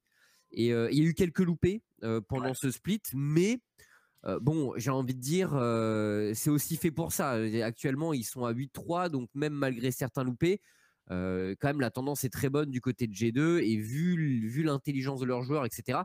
J'ai peu de doutes sur le fait qu'ils arrivent à bien agencer leur, euh, leur- leurs options en draft et qu'ils arrivent à, bien filtrer, tu vois, ce qu'ils ont. Mais attention, parfois, le, symptôme, le symptôme du euh, euh, on a trop de champions, on veut trop flex, et du coup, tu te retrouves avec un truc injouable, tu vois, au bout. Euh, ça, ça peut arriver. Qui était un vieux arriver. G2 d'ailleurs, à l'époque. Oui, complètement, complètement. Ouais. En tout cas, euh, ces G2, je regarde rapidement leur semaine. Ils joueront SK et surtout, ils rejoueront Fnatic la semaine prochaine. On reparlera euh, Ça va être sympa de, ça. tous les, de tous les matchs euh, un peu plus tard dans euh, l'après-midi. Euh, les gars, il y a euh, du coup, euh, après G2, euh, bah, plusieurs déceptions que j'aimerais qu'on analyse un petit peu. Il y a une équipe euh, qui fait un 0-2, c'est Vitality. Euh, quelle est votre sensation Vitality qui s'écrase face à Excel, euh, qui perd également face à Fnatic? Ah bah j'ai oublié de parler d'Excel, mais on en parlera après. Euh, Vitality qui euh, se fait exploser, gifler par Fnatic, euh, et avec style, hein, Fnatic. Euh, Qu'est-ce que vous pensez de cette, euh, cette équipe Vitality? À l'orée de la cinquième semaine Euh, bah, en fait, en fait, c'est comment dire Le truc, c'est que j'ai toujours envie de mettre un peu d'eau dans le vin parce que voilà, c'est des BO1. Euh, Fnatic, bon, c'est euh, super team contre super team. Tu perds contre une super team. C'est forcément une déception, mais en même temps, en face, ils étaient très bons. Excel est sur une très bonne dynamique et ils ont vraiment des individualités qui montent en puissance. Euh, maintenant, quand on regarde le bilan de, Vita au, team par team, parce que pour moi, il faut aussi voir. Alors, est-ce que est-ce qu'ils ont gagné contre beaucoup de teams du top, les Vitality ou pas, tu vois? Et c'est ça, ça, compte pas mal. Et quand on regarde, ils ont perdu deux fois contre Excel pour l'instant, deux fois contre Fnatic. Ils ont gagné une fois contre G2. Ils ont perdu contre Mad. Et du coup, ils ont gagné contre Astralis, contre G2, contre Misfits, contre SK et contre BDS. Genre, c'est pas un bilan, c'est pas un bilan reluisant euh, pour euh, pour une première moitié de split, je trouve. Mmh euh, ils ont un bilan négatif en fait contre les équipes du top quand on regarde.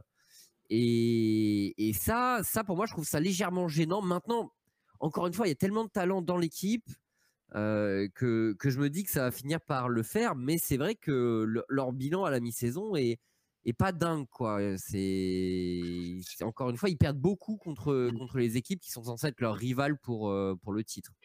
Moi, Duke, j'ai l'impression que parfois on a un peu des individualités qui essayent de faire briller le collectif, mais enfin un peu genre chacun y va quoi de son côté. Self-made qui essaie de tenir les meubles, les TP de Perks sur la top lane un peu en catastrophe pour aller aider le soldat Alfari. J'ai un peu cette sensation que il y a chacun qui se dit non mais c'est bon je vais outplay, tu vois. Mmh.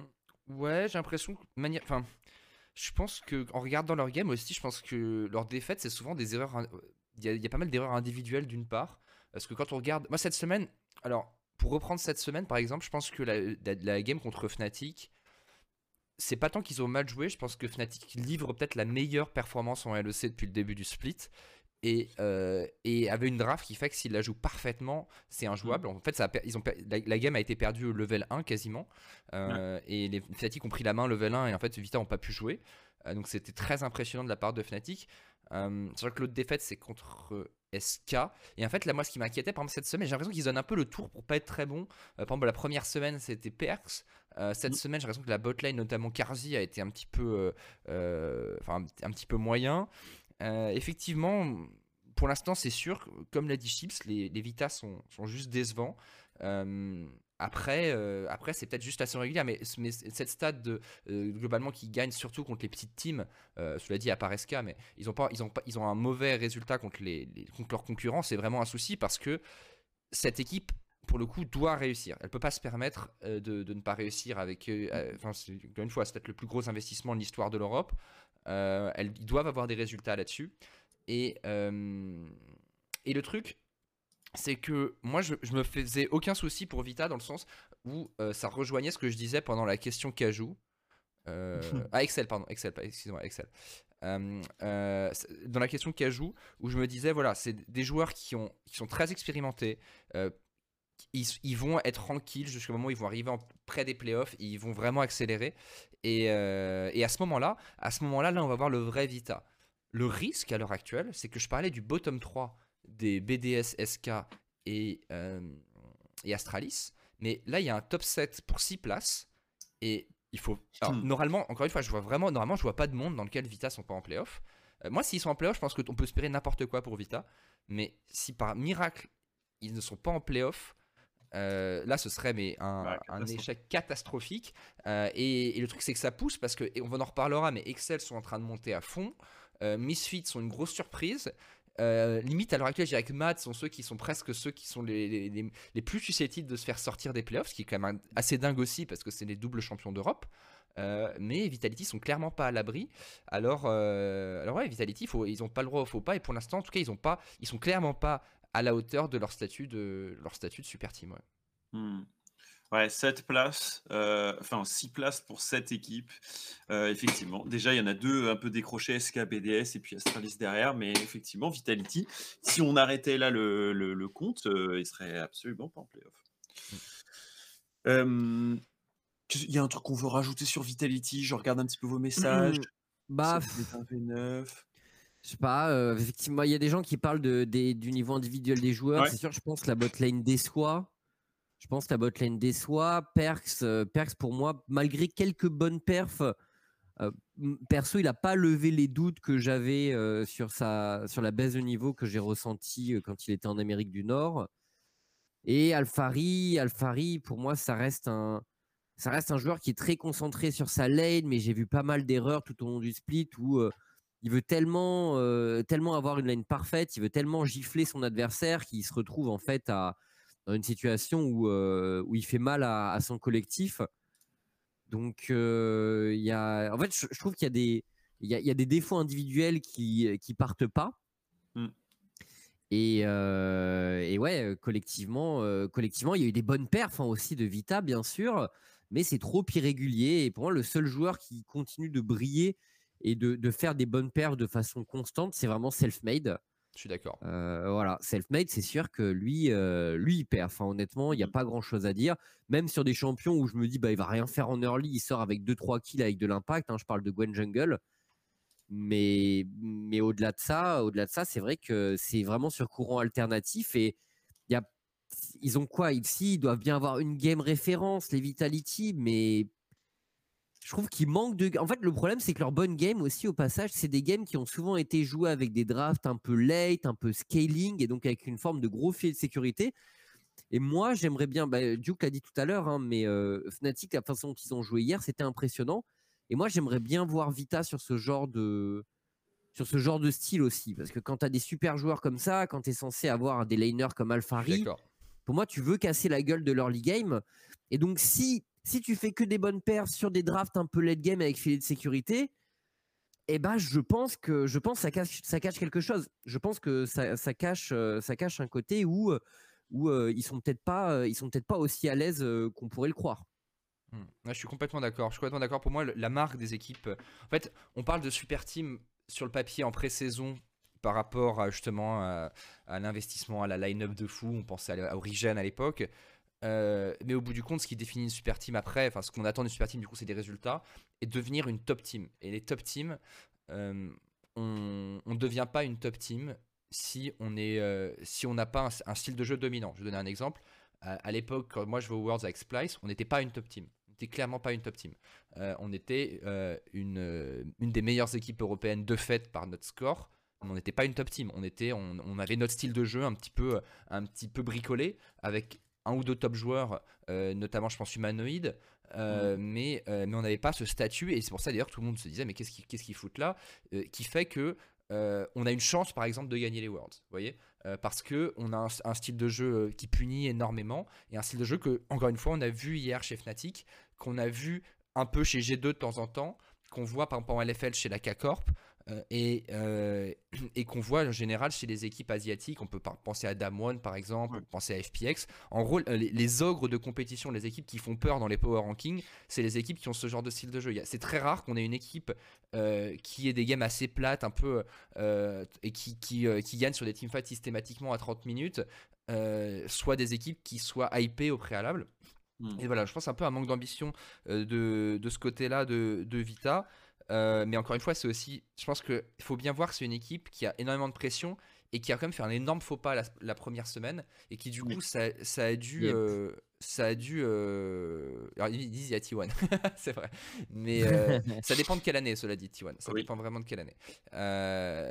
Mais mais disons que je pense que la, première semaine les a beaucoup impactés, les a peut-être un petit peu traumatisés.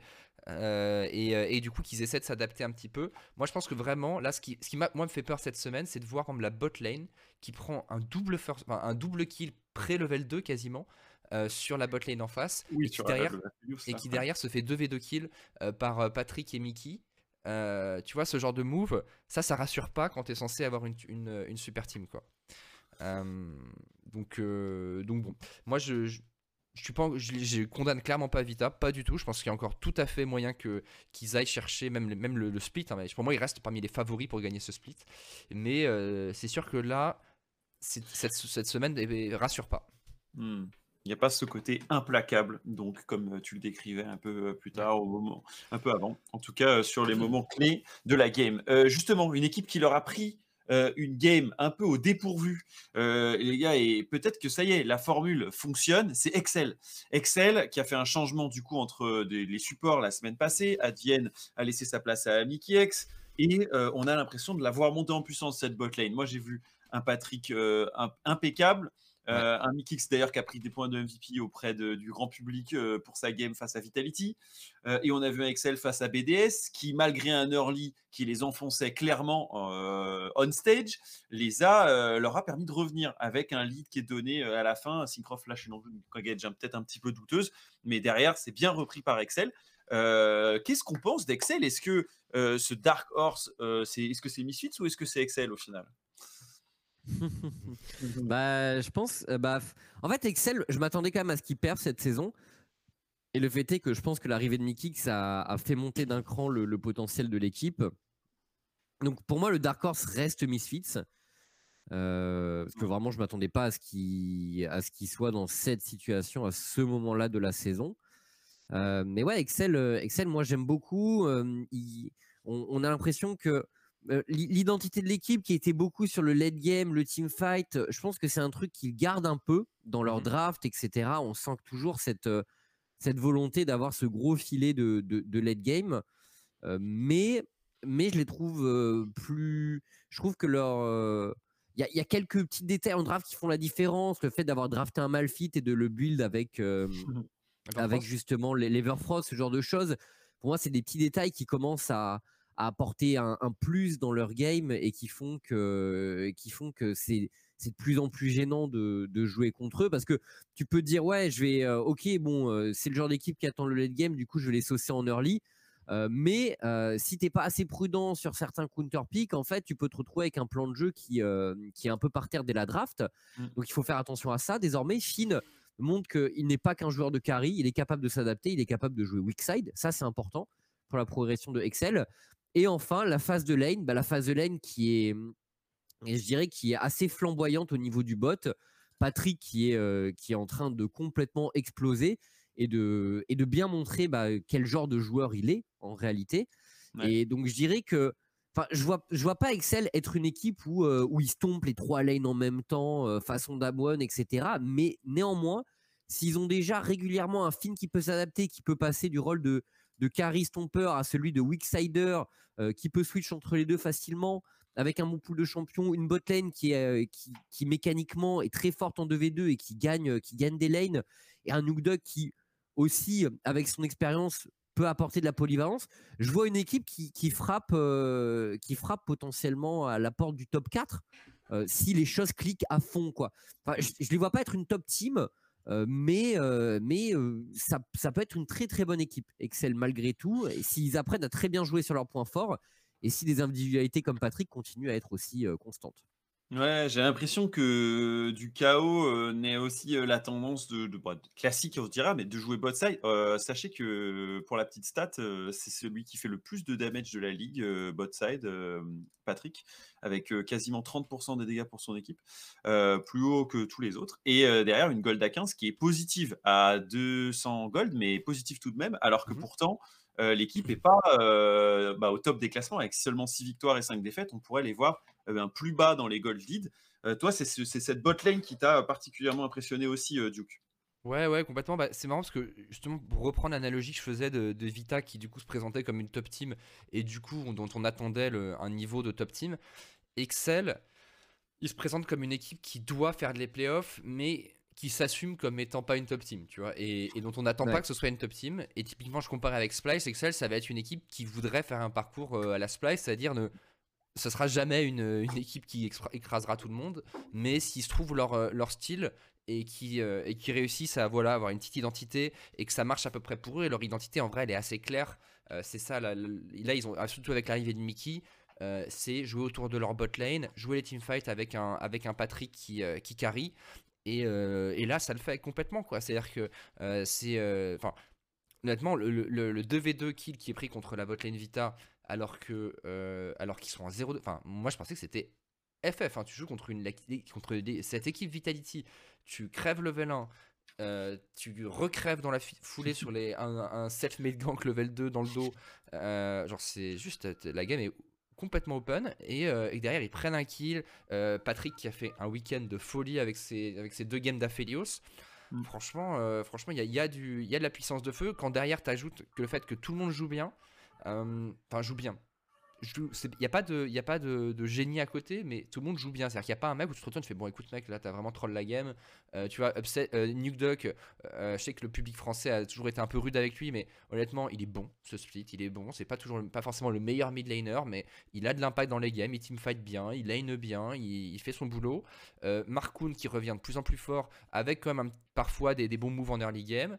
Et Finn, euh, Finn qui quand même revient de loin parce qu'il s'est fait virer de Rogue. euh, Enfin, virer de Rogue. Il s'est fait remplacer de Rogue euh, par euh, Odo Amné à l'époque. Euh, il, euh, il part chez CLG où c'était vraiment pas dingue. Alors qu'il était quand même assez hype en arrivant chez Rogue à l'époque hein, pour un rookie. Euh, et, euh, et il arrive là. Alors, encore une fois, il, fait, euh, il se fait quand même solo kill deux fois par Adam sur le fameux duel, le fameux 1v1, euh, le match-up Ouais. préféré d'Adam, Jay Sirelia. Euh, mais, mais globalement, en vrai, Finn, il a été solide, je trouve, depuis le début de la saison. Au-delà de ce petit, ce petit, cette petite glissade, il, a, il fait son. En fait, ils font tous leur boulot autour d'un Patrick qui est excellent et d'un Mickey qui peut apporter ce grain de folie. Donc, donc ouais, moi j'ai envie de dire, Excel, c'est clairement, euh, c'est peut-être clairement leur, leur meilleure chance d'aller en playoff. Ce qui est très dur pour Excel, c'est que à côté de ça, la concurrence pour faire ce top 7 a jamais été aussi difficile, je pense, pour eux. Ouais. Alors qu'ils ont peut-être la, c'est la meilleure itération d'Excel qu'on a vue. Et que le truc, c'est qu'il y a, on, on dit en- encore une fois, il y a 6 places pour cette équipe. Et je pense, à part Misfit, en termes, en disant quand, quand on regarde le projet dans leur ensemble, euh, y a six, à part Misfit, il y a 6 équipes pour qui, dans le projet entre guillemets sportif, c'est vital de faire playoff. Si tu fais pas, si, et donc si c'est, euh, imaginons que Misfit fasse pas playoff, parce que Misfit, c'est un, euh, comment dire, je pense qu'ils sont euh, au-dessus de leurs attentes. Ils ont le potentiel même de faire bien mieux, mais je pense pas que le management se disait, ok, si on fait pas playoff, genre c'est vraiment la merde. en, Mm. en spring split, ça les fait chier, c'est sûr. Mais quand tu regardes toutes les autres équipes, que ce soit Rogue, Mad, G2, Fnatic et maintenant Vita, euh, le, euh, ils peuvent pas se permettre de pas faire playoff. Et Excel, ils ont jamais fait playoff. Là, ils ont viré Advienne pour prendre Mickey. S'ils font pas playoff, c'est la honte. Euh, et donc, c'est à six équipes qui, qui doivent le faire. Et là, si jamais Excel le fait pas, euh, ce, sera, ce sera vraiment tragique. Mais honnêtement, j'y crois.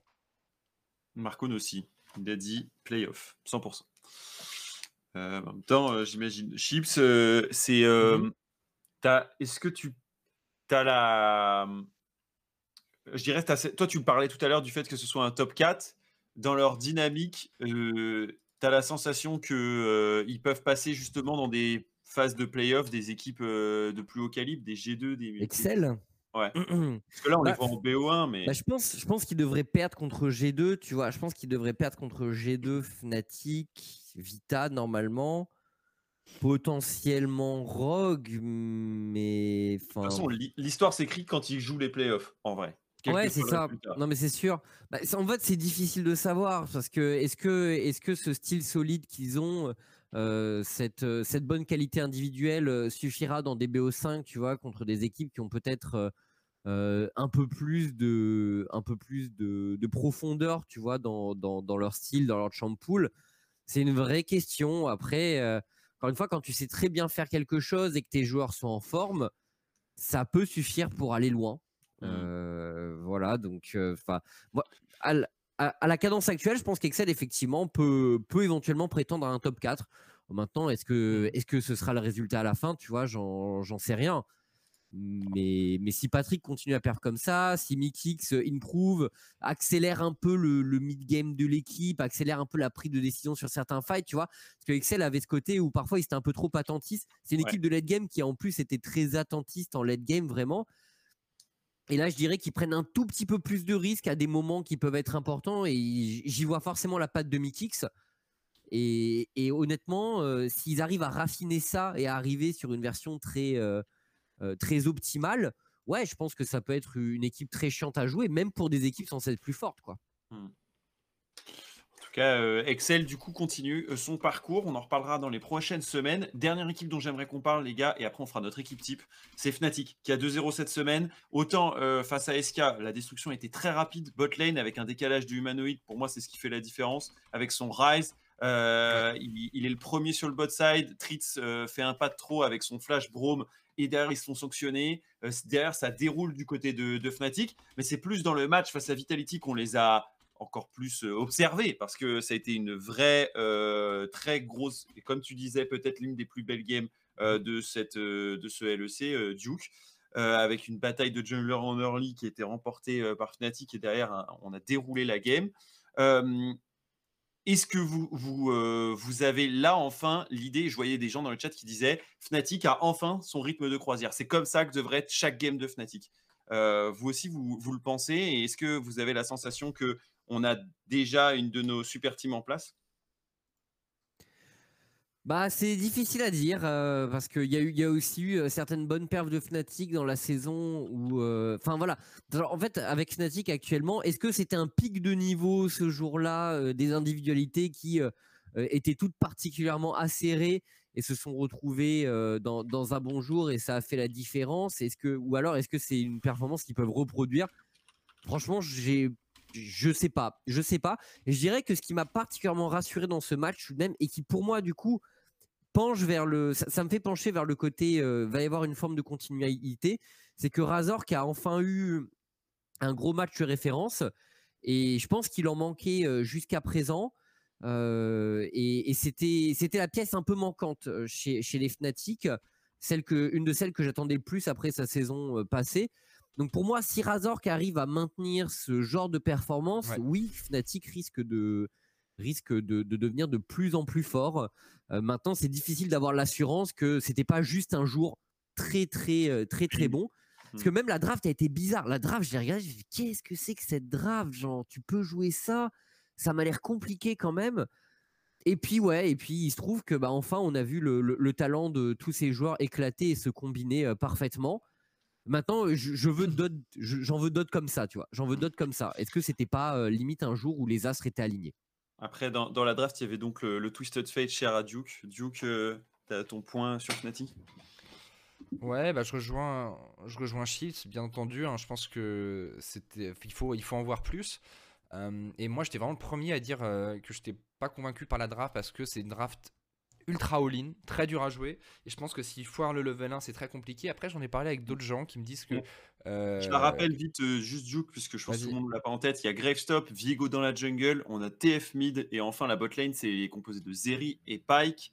Et ils étaient sur une euh, game en face d'un Aphelios Thresh, une Oriana, un Jax qui scale top et une Gwen dans la jungle. Voilà. Comme ça, ça donne le pour tout le monde. En fait, pour moi, il devait potentiellement. Euh, enfin, il se faisait un peu counter sur le principe quasiment partout. Le, les teamfights s'annonçaient difficiles, le scaling était très compliqué. Mais ils, pouvaient, ils avaient le, push top et ils, sont, ils se débrouillent pour avoir le push bot avec leur level 1. Et derrière, ils ont Twisted Fate et ils ont fait que décaler. Et ils ont fait complètement exploser la game avec la, pression sur la carte qui est mise par Twisted Fate, euh, Pike et derrière Viego qui prend des resets. Donc c'est un peu une machine. En fait, c'est un peu une machine à reset leur, euh, leur truc. Euh, moi, j'étais très impressionné parce que je pense qu'il y a très peu d'équipes qui peuvent faire ce qu'ils font.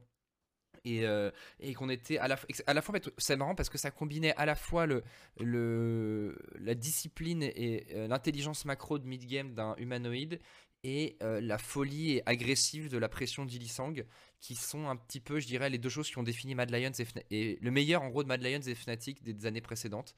Ce qui est logique vu que c'était les deux joueurs, je pense, qui définissaient, avec peut-être avec Bouipo côté Fnatic, euh, ce type de move.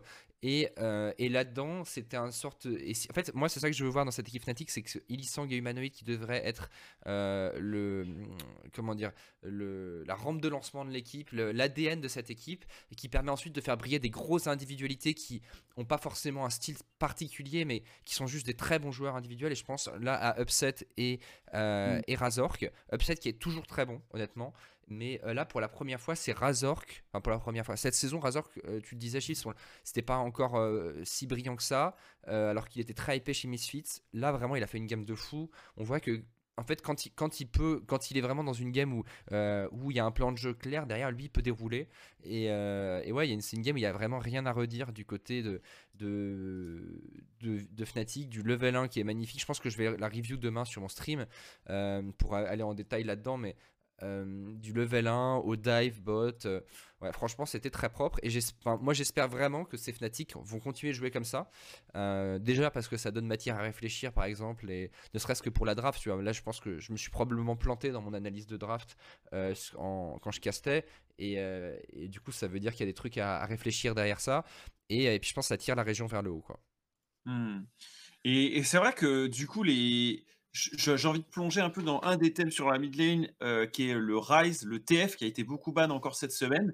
Euh, j'ai l'impression qu'on reprend cette tendance de la mobilité over euh, le, scaling Corki, la le blanc même, qui reste encore, mais qui est parfois moins utilisé. J'ai la sensation que ça devient les top prio maintenant, le, duo de, de saint de mid laner, TF et, et, Rise, avec ceux qui ont plus d'impact en game, en plus avec des airs de folie, tant pour le Rise que pour le TF, et l'idée de reprendre en fait la main dès l'early, alors qu'avant on laissait plus couler la game sur le late. Ouais, ouais, bah écoute, euh, bah, ça peut être résumé par euh, le, haut niveau reprend un peu ses droits, euh, ses droits en LEC. Voilà, je pense qu'il y a eu un début de saison un peu lent. pour moi, enfin, le.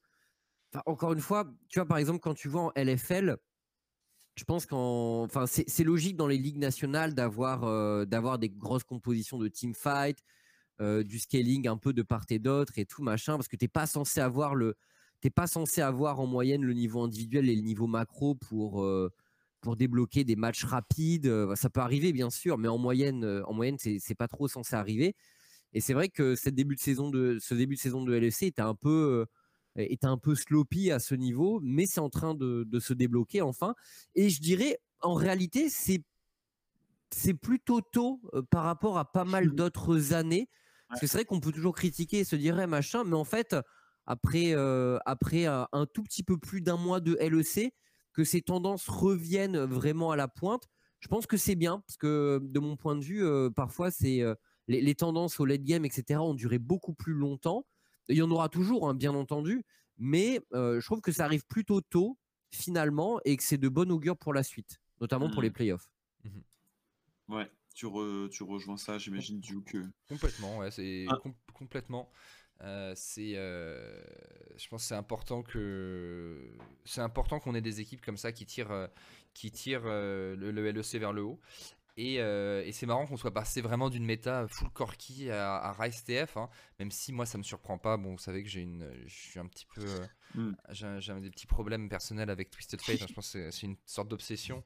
Mais, euh, mais écoutez, euh, je, je, je, suis joueur, je suis très content, très content que Fnatic joue comme ça. Et j'espère qu'en fait, qu'ils vont. J'espère qu'en fait, c'était pas juste une game. Parce que par exemple, leur draft, elle ressemble beaucoup à celle qui a fait G2 la semaine dernière, je crois. Non, G2 au hmm. match, j'ai un doute. Euh, contre Vita. Et, et il me semble. que c'était. Après, après on, a, on a eu aussi. Enfin, il y a des choses qui amènent à ça, quoi. Peu de temps et un nerf de, de Corki sur son package.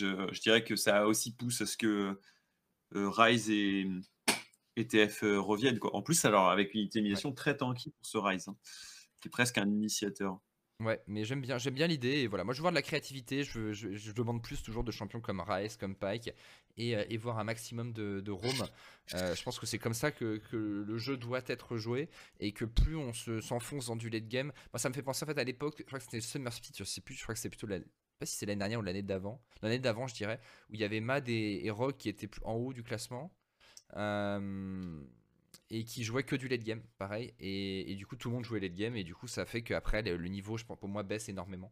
Euh, et, donc, euh, donc, voilà, je pense que c'est vraiment pas mal pour, euh, pour le LEC, et il faut que ça continue. il faut surtout que les autres. En fait, moi, ce que je veux voir, du coup, c'est est-ce que ça va pousser des équipes? On parlait tout à l'heure de Vita, mais Vita, G2, à faire une sorte de course à l'armement vers leur early game, et, et, du coup, il va avoir des games de plus en plus explosifs, parce qu'en plus, d'un point de vue audience, d'un point de vue spectacle, bah, c'est ce qui fait le plus rêver les gens. Mmh. Yep, ça c'est sûr. Ça, c'est certain.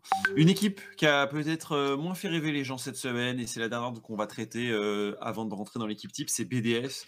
Euh, BDS qui est toujours en difficulté, BDS à 3-8, avec une rencontre face à Misfits qui s'est soldée par un échec en, mid-game face à Excel, qui pourtant, à chaque fois, hein, dans les deux games, on a eu un bon early avec un Adam en pointe qui prend des premiers points, etc. Et deux fois, coup sur coup, les mid-game qui sont moins maîtrisés et où aussi on a des, des fulgurances de l'équipe adverse euh, aussi, avec des engages, des engages un peu douteuses euh, de la part de BDS. Euh, je pense surtout à la game face à Excel. c'est quoi votre sensation de ce de BDS Je voyais que dans le chat, il y en a certains qui, qui voulaient avoir votre avis sur le, sur le sujet. Chips, peut-être commencer? Eh bien, déjà, ils sont meilleurs qu'au début du split BDS, donc on, on, note une progression, et ça déjà c'est bien. Euh, je pense. Euh, ils ont des points forts qui sont très clairs, à savoir le, mid-jungle. Euh, Adam qui a, été, qui a été meilleur en lane cette semaine. donc à voir, si c'est une tendance qui peut, qui peut se poursuivre aussi et si lui peut build là-dessus, puisque je trouvais qu'Adam Adam passait plutôt à côté de son split jusque-là, donc au moins il y a des premiers points positifs et, et si on peut avoir les deux solo lanes de BDS qui sont dangereuses, euh, euh, c'est un gros plus. Et je trouve la botlane a bien joué aussi cette semaine. Euh, pourtant, je me suis pas vraiment gardé de la critiquer depuis le début du split, mmh. mais mais voilà, je dirais déjà si les perfs individuels sont solides en early, ils vont pouvoir construire et, dans les games en général, ils vont pouvoir construire sur quelque chose. Et après, si leur macro, si leur macro est un peu brouillonne et qu'ils perdent des games là-dessus, qu'ils se font comeback, etc.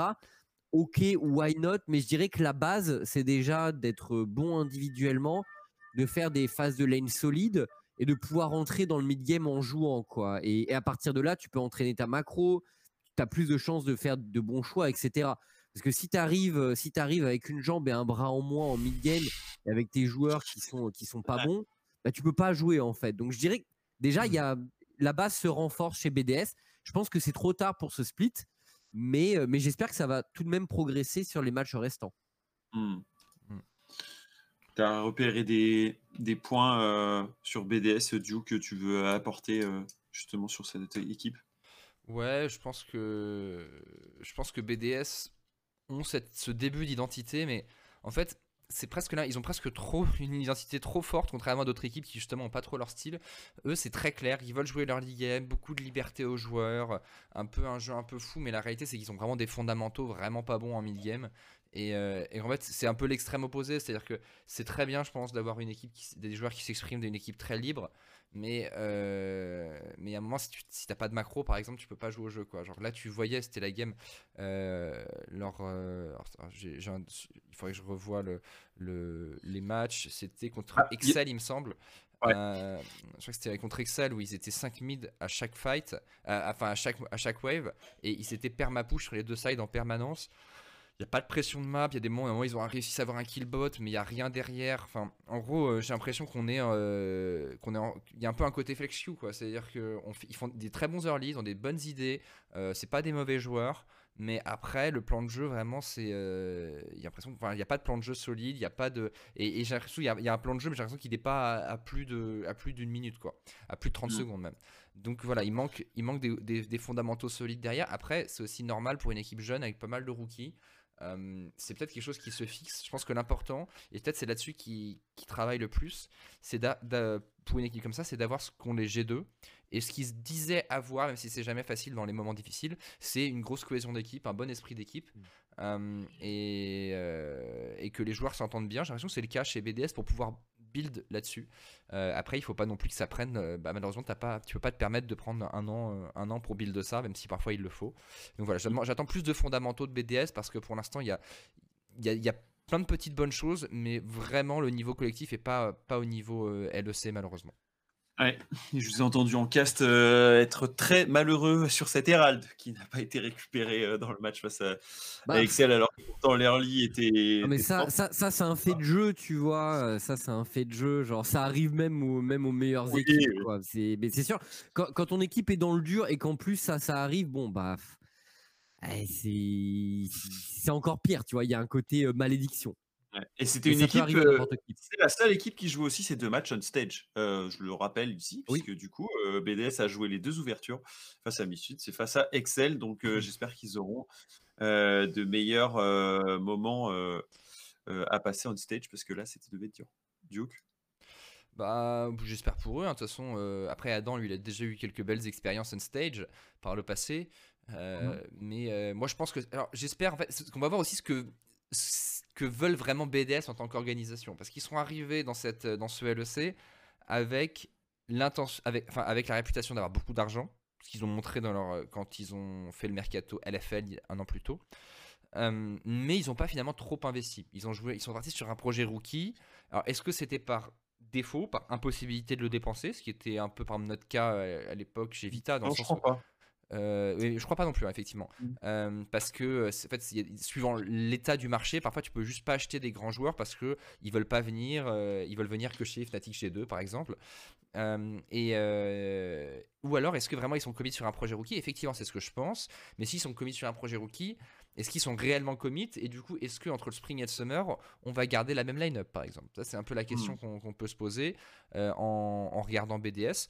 Euh, je vais voir. J'attends de voir ce que, ce que vraiment ils veulent faire avec cette, euh, avec cette line-up qui, pour l'instant, montre du potentiel, mais montre, je dirais, une progression un peu lente sur les, les points que tu dois travailler en équipe qui sont les fondamentaux. Certains, en tout cas, déjà, avaient déjà en tête, euh, et on en a déjà parlé un peu la semaine dernière. Si vous voulez regarder la VOD, elle est dispo sur le YouTube de, Duke, sur euh, les, remplacements euh, entre Academy et Main Team, qui n'étaient pas forcément souhaités, mais qui étaient forcément des cas en- envisageables. Ça, c'était pour le cas de BDS. Je vous propose qu'on plonge dans l'équipe type Duke. Euh, on récompense, comme d'habitude, un exercice difficile, Chips, tu vas tu vas t'en rendre compte. On Ouais. récompense la euh, meilleure performance par euh, poste. Et évidemment, il y, a eu, il y a eu plein de matchs. C'est parfois très facile d'aller déceler un joueur clé de la semaine. Parfois, c'est beaucoup plus dur. Donc, euh, prenez votre mal en patience si le joueur n'est n'est pas cité. Mais euh, il y, a, il y a 10 joueurs par poste et on n'en prend qu'un. Donc, euh, forcément, euh, il y a des Il faut faire des choix. hein. Ouais, c'est pas évident. J'en profite aussi pour faire le, le- la petite période euh, moment réclame parce qu'on s'était dit qu'on le ferait. Oui, N'hésitez pas aussi euh, à, à suivre, à nous suivre sur les réseaux sociaux, sur les Twitter. Les trois, nos trois Twitter sont mis euh, ici. euh, à suivre nos, nos Twitch. Euh, bon, Chips n'a pas encore le sien, mais ça, ça va arriver euh, pour, euh, pour euh, des, des sessions de gaming. Oui, de- je veux streamer, je veux nocturne. streamer. Euh, ça, ça va, être, ça, va être sympa. Mais sinon, euh, celle de Croc, on fait Radio LFL le vendredi à 15h30. Et, euh, et mon Twitch, bien sûr. Vous êtes, vous êtes du coup dessus. Je pense que vous avez l'adresse. Et, euh, et des subs nous aident énormément, bien sûr, pour proposer ce. Ouais, contenu. allez-vous sub. Allez-vous sub à la chaîne de Duke, ça mérite clairement. euh, Subez-vous, subez-vous, les amis. Allez, Je pense que vous pouvez faire un peu péter le compteur. Euh, première, euh, du coup, nouvelle semaine et donc nouveau MVP. Messieurs, sur la top lane, euh, je vais vous dire s'il y a eu des top laners MVP par le public. Non, pas cette semaine. Néanmoins, ben, Wunder, par exemple, ou Broken Blade font des semaines à 2-0 avec des Jace, des Graves, des Yone. Est-ce qu'il y a un joueur qui vous a particulièrement impressionné au-delà de ces deux-là? Est-ce que vous voulez plonger dans un de ces deux-là? Est-ce que Duke, toi, tu as une idée en tête? Bah, en vrai, je l'ai mis sur Twitter. Vraiment, j'ai regardé. hein, j'ai essayé de me creuser la tête. Et j'avais vraiment pas d'idée claire. Et du coup, j'ai demandé sur Twitter Ouais, est-ce que. Je sais pas. Peut-être que vous avez quelqu'un ont vu quelque chose que je n'avais pas vu. Et, euh, et la réalité, c'est que tout le monde avait des idées différentes, ce qui voulait dire qu'il n'y avait pas d'idée claire. Euh, parce qu'on peut, on peut dire, en vrai, Broken Blade est souvent celui qui revient le plus. Euh, Broken Blade qui. euh, Broken Blade qui, problème, se fait quand même. Alors, le truc, c'est que c'est pas forcément de sa faute parce qu'il se fait un petit peu. Il décale mid dans la première game avec Yone euh, contre, euh, contre Mad et il se fait catch un petit peu par. c'est difficile pour lui de prévoir. Il y a Yoya qui l'attend au Krugs et derrière il meurt une fois euh, et après il va, il va une deuxième fois, mais il fait quand même une game pas évidente contre Mad. Donc c'est un peu dur. Wunder m'a pas marqué. J'ai- J'aimerais bien. En fait, pour le coup, euh, je vais. euh, moi j'aurais tendance à dire Wunder Broken Blade aussi. Finn, pareil, Finn il, il joue bien, mais il se fait aussi double solo kill par Adam. Oui. C'est quand même un peu dur de mettre un MVP sur une- un mec qui fait ça. Moi, je mettrais Wunder au Broken Blade aussi, mais, euh, mais voilà, je, je- j'attends un petit peu, je vais un petit peu pour le coup, euh, pas faire, faire un semi-joker là-dessus. le, le chat est en train de voter. Chips, où ton cœur balance et quelle prestation t'a le plus marqué? Bah en fait, effectivement, comme il n'y a pas eu de, comme il n'y a pas eu de, de double match, euh, double match euh, complètement fou d'un top laner, euh, c'est pas évident. euh, voilà, pas Alfari, pas Adam, pas Odo Amné, c'est 0-2 pour Rock, pas Erit, pas White Knight, euh, pas. Finn, pas Armut. Jenax a pas mal joué, mais C'est dur, hein Ouais, non, mais moi je, dis, moi je dirais Wunder parce que je pense que c'est celui qui a, été- qui a eu les performances les plus stables, Ouais. même s'il n'a pas été impressionnant non plus. Euh, mais je pense que c'est celui qui a eu les performances les plus stables. C'était quoi Jace contre Malfit C'était celui-là, le Fnatic SK Ouais, c'était ça. hein. Euh, ouais. Ouais, ouais, ouais, ouais, c'est ça. Et après, il a joué Graves. Et ouais. Donc, j'aurais tendance à dire Ouais, Wunder, mais un peu, un peu par défaut. Un peu parce que je pense que c'est celui qui a fait, qui a eu le moins de, le, le moins de mauvais moments dans ses games. Voilà. Pas parce qu'il a été forcément le plus brillant. Je pense qu'il a été bon. Euh, mais euh, mais c'est pas lui qui a gagné les games de Fnatic, quoi. Ouais, ouais, ouais. Mais il fait partie de la, la, enfin, de la team qui a fait une game très propre contre Vita. Et il avait peut-être un peu de plus de régularité. Il y en a qui sont pas tout à fait d'accord. Ils mettent mmh Broken Blade plus que Wunder dans le chat. Le chat est plutôt Broken Blade, ouais. Ouais, bah il joue Yone top. Il y a aussi ce ah côté-là où, où il sort un champion qu'on voit jamais top et qu'on voit que dans des que sur les streams de Zukil. Why not? Néanmoins, sa première game quand même est vraiment pas terrible et il se fait bien porter par son équipe. La deuxième est bien. Bah, il faut aussi un, mmh, énorme fail à un moment. Euh, oui. Je sais pas si vous vous souvenez sur le près du blue buff où il, il, il Q in et ensuite il met son. Oui, après il, eux il erre, il, il foire tout et il crève parce qu'il a plus rien pour sortir de là. Ouais. Non mais il a pas été impressionnant Broken Blade hein, très franchement. C'est pour ça que par défaut j'ai envie de dire Wunder même si je mm. même si je pense pas qu'il était dingue non plus, mais au moins il a été solide quoi. Au mm. moins il était solide, il a pas eu de vrais mauvais moments, euh, ce qui est ce qui est pour le coup Broken Blade a fail pas mal de trucs dans ses games. Pas une grande semaine pour la top lane européenne j'ai l'impression. non. Euh, il y a eu des semaines comme ça. Allez, c'est parti. On va, on va valider Wunder pour euh, la top lane. Donc, Wunder, euh, premier MVP de notre cinquième semaine. Jungle, hmm, Duke. J'imagine que on doit pouvoir faire rentrer Razork dans l'équation. Razork est un très bon candidat, effectivement. Je pense que c'est même le, le, candidat principal. Notamment, en fait, il fait une telle game contre il fait une telle game contre Vitality que de fait, euh, eh bien, il, euh, il, est, il, est, il est dans l'équation. Je pense que Yankos fait une bonne semaine dans l'ensemble. voilà, après, vraiment, j'ai un petit peu du mal à voir quelqu'un. Si, et puis il y a aussi Schlatan. Schlatan qui est très très bien. Ah qui, pour moi, vraiment, qui est un, vraiment de mes, mes joueurs favoris, de ce, enfin, un peu de mes pépites de, de ce début de split. Pardon, Chips? Je disais Marcoun aussi, je trouve, a été bon cette semaine. C'est vrai, et Marcoun. Je pense que les trois. Mais peut-être pas meilleur jungler, mais il a été bon en tout cas cette semaine. Complètement d'accord. Bah écoute, entre les trois, j'ai pas de. Moi, je, moi, je mettrais quand même, euh, je mettrais quand même un Razork là-dessus. Mais, mmh. euh, mais voilà. Ou ton cœur balance, Chips, pendant que le forestier est en train. Ouais, moi je suis, moi, je suis un peu, euh, je, suis, je suis un peu Church of Marcoun. Et j'aime beaucoup Schlatan aussi. Mais c'est vrai que Razor, premier, pour moi, première grosse game référence. Euh, j'ai envie de j'ai envie de le souligner parce que je pense que je pense c'est un joueur qui a vraiment un gros potentiel et, je suis content de l'avoir vu jouer à ce niveau-là et bon contre SK pour le, match des contre SK était vraiment facile donc euh, voilà mais c'est vrai que sa perf contre Vita était vraiment propre donc euh, Razork moi ça me va écoute je crois qu'on va on va glisser sur Razork hein, à la fois celui dont on a le plus parlé, qui a été le plus éclatant dans un match clé, euh, celui du Vitality euh, Fnatic. Je pense que sur une semaine, il faut aussi récompenser ce genre de perf, non? Ouais, complètement. Bah, en fait, on, a, mhm. on, a, tendance à, ne pas récompenser, que ce soit dans notre radio LFL ou radio LEC, les joueurs qui font un gros match et une défaite. Euh, là, ils font un gros match et une win, qui est une bonne win sans être éclatante. Je pense que c'est, il peut le mériter. C'est peut-être qu'un jour on donnera une, un MVP à quelqu'un qui a fait 1 ou même 0-2.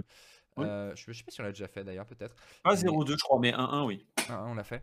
Euh, mais, euh, mais en tout cas, dans ce qui est bien, en tout cas, quand on voit cette liste, sachant qu'on peut voir aussi Self-Made dans les défaites a été bon, c'est que à l'inverse de la top lane où là on se pose des questions sur qui est-ce qu'on peut bien mettre, en jungle, on a envie de mettre un peu tout le monde. dans le sens où il y a pas mal de bons junglers, ce qui n'a pas toujours été le cas en Europe, donc donc c'est cool. Donc c'est cool parce que je pense que c'est plus important d'avoir des bons junglers que des bons tops. donc, donc tant mieux pour l'Europe. On enchaîne alors, messieurs. De, maintenant, passons à la mid lane. Mid lane, euh, on a toujours notre VTO en 1v9 mission, euh, qu'on avait déjà eu la semaine passée, je crois. Euh, non, c'était il y a deux semaines. On a également Humanoid qui fait un sacré match avec son Rise et son TF. Nuke Duck, Year of the Duck. Quelles sont un peu vos, vos sensations? Qui a pris des points de MVP Je vous le dis. VTO, Dajor, Humanoid, Certus, Caps, et voyons, 5 midlaners sur 10 matchs qui ont pris des points de MVP par le grand public.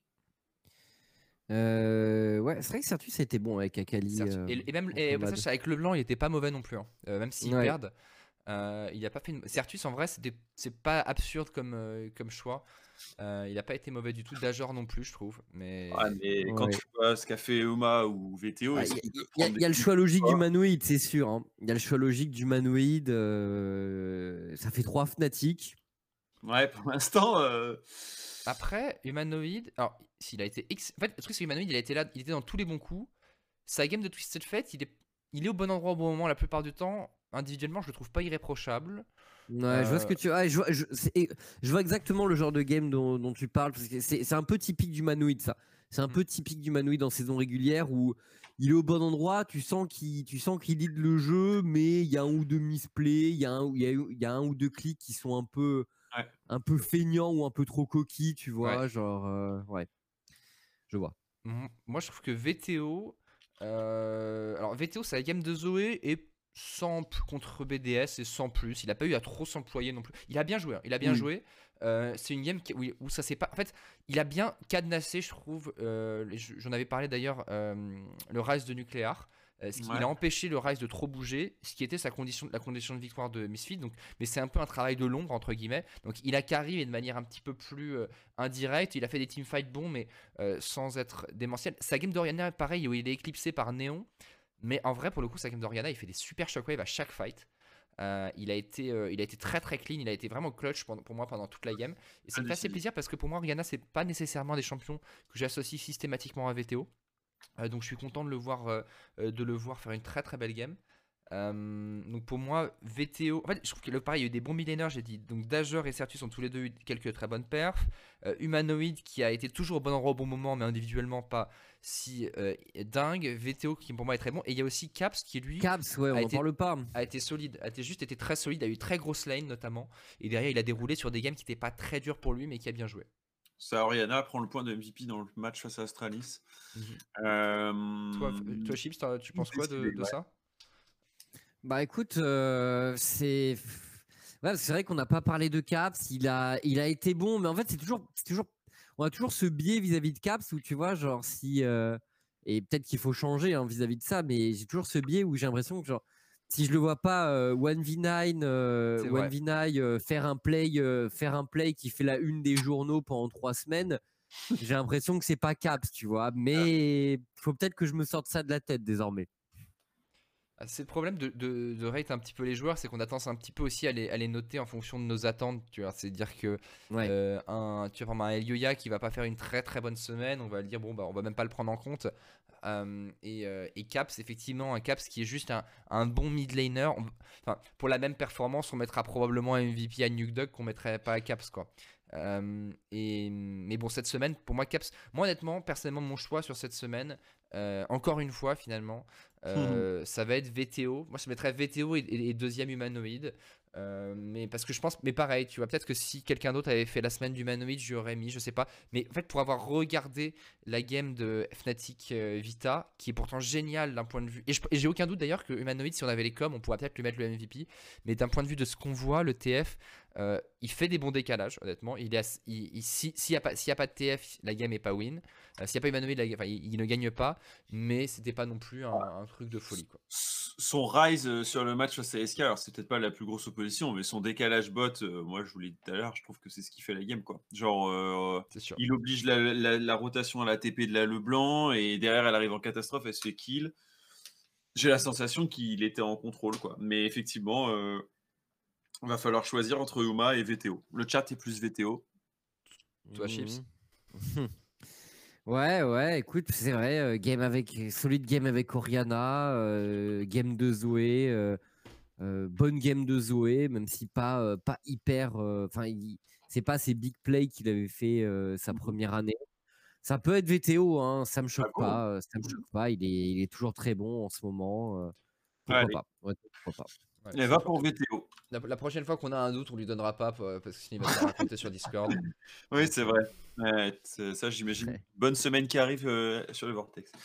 On enchaîne, bot lane, messieurs, avec euh, moi, celui que j'ai trouvé impérial cette semaine, euh, qui sort un peu des sentiers battus, c'est Néon. impérial en fight. Moi, j'ai bien aimé ce qu'il a fait cette semaine. Il y a également Upset.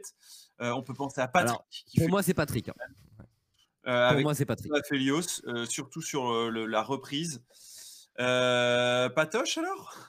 Ah, Ouais, pour moi, suis- c'est Patrick. d'accord. ouais. Moi, je suis d'accord. Pa- Patrick. Enfin, honnêtement, quand tu fais une game où tu es en 0-2, et Ouais. pour le coup, ça- t'es un 0-2, mais euh, tu peux. Enfin, Uzi aurait peut-être été en 0-2 dans, dans cette situation, quoi. Alors, c'est un peu malheureux de, de, level 1, tu peux dire qu'il n'a pas été là, mais c'est une erreur d'inattention un peu bête. Euh, et derrière, il se fait gank dans le dos euh, par un Trundle qui X-Flash. Bon, et, lui, il n'a pas de flash. Il n'y a pas grand chose à faire. Et derrière, il, arrive non seulement à prendre le kill en 2v2 et ensuite retourner la game et hard carry. La game d'après, pareil, il a hard carry dans le moment où Excel en a besoin. Euh, c'est alors Duke. Pardon Go patoche. Hein. Ouais, moi je suis très, je suis très patoche effectivement, d'autant plus que Excel ont tellement besoin de lui à ce moment-là et que Patrick, c'est marrant parce qu'il a été grave hype il y a un an et demi chez Excel. Et l'impression qu'en fait, il s'était fait, il s'était fait aspirer sa force vitale par, euh, par, le, par les Excel. Et, euh, et, là, il revient en forme avec Mickey notamment, et ça me fait, ça me fait bien plaisir. Donc, euh, moi, j'ai tendance à mettre Patrick. Alors, oui. Mais bah, il y, a des bonnes perfs d'ADC hein, cette semaine. C'est pas, c'est pas si évident que ça, honnêtement, parce que, enfin, Upset a très bien joué, Néon a été excellent, donc bon, genre, c'est pas si évident. Mais pour moi, Patrick, Là, il est, il est vraiment ressorti. Après, voilà, hein, c'est reste des avis. Hein. Il y a le prix d'honneur pour Néon qui, euh, qui est rarement dans cette liste et, euh, et, effectivement fait une semaine énorme. Et ça fait et c'est très bien pour Misfit. Mais voilà, je pense que. je, suis, d'accord, je complètement validé. Euh, il aura peut-être l'autre une occasion de prendre des points de MVP la, la semaine prochaine s'il continue sa bonne perf du côté de Néon. Bon, bot lane, il y en a, il y a pour moi deux challengers. Euh, il s'appelle Targamas, il s'appelle Ilisang. Euh, les deux euh, ont un Pike, mais il y en a qu'un des deux qui l'a joué cette fois, c'est Ili. Targa nous a joué un 7 et un Brome de compétition. Euh, Ilisang a joué Leona et Pike. Il a été d'ailleurs Ilisang élu. Non, il n'a pas été élu MVP cette semaine. C'est Targamas qui a été MVP sur son 7 face à Mad Lions. Évidemment, je pense que ça va glisser en faveur de Targa dans le chat, mais vous, qu'en pensez-vous, les gars?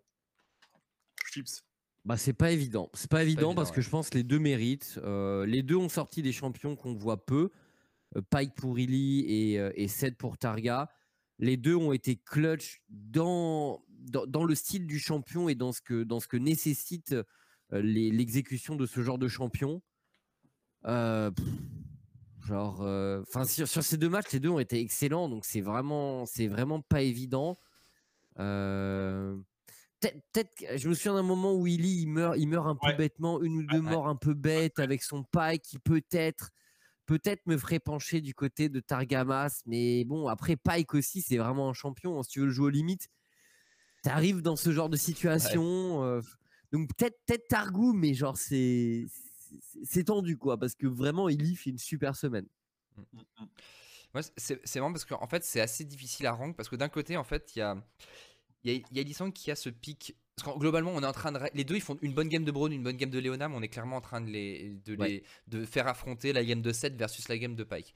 Et, euh, oui. et, et, la game de Pike d'Ilisang, d'un côté, en fait, il solo win la game au début de partie avec ses level 1-2. Euh, parce qu'ils sont pas censés gagner contre Aphelios Tresh, je crois que c'est Aphelios Tresh.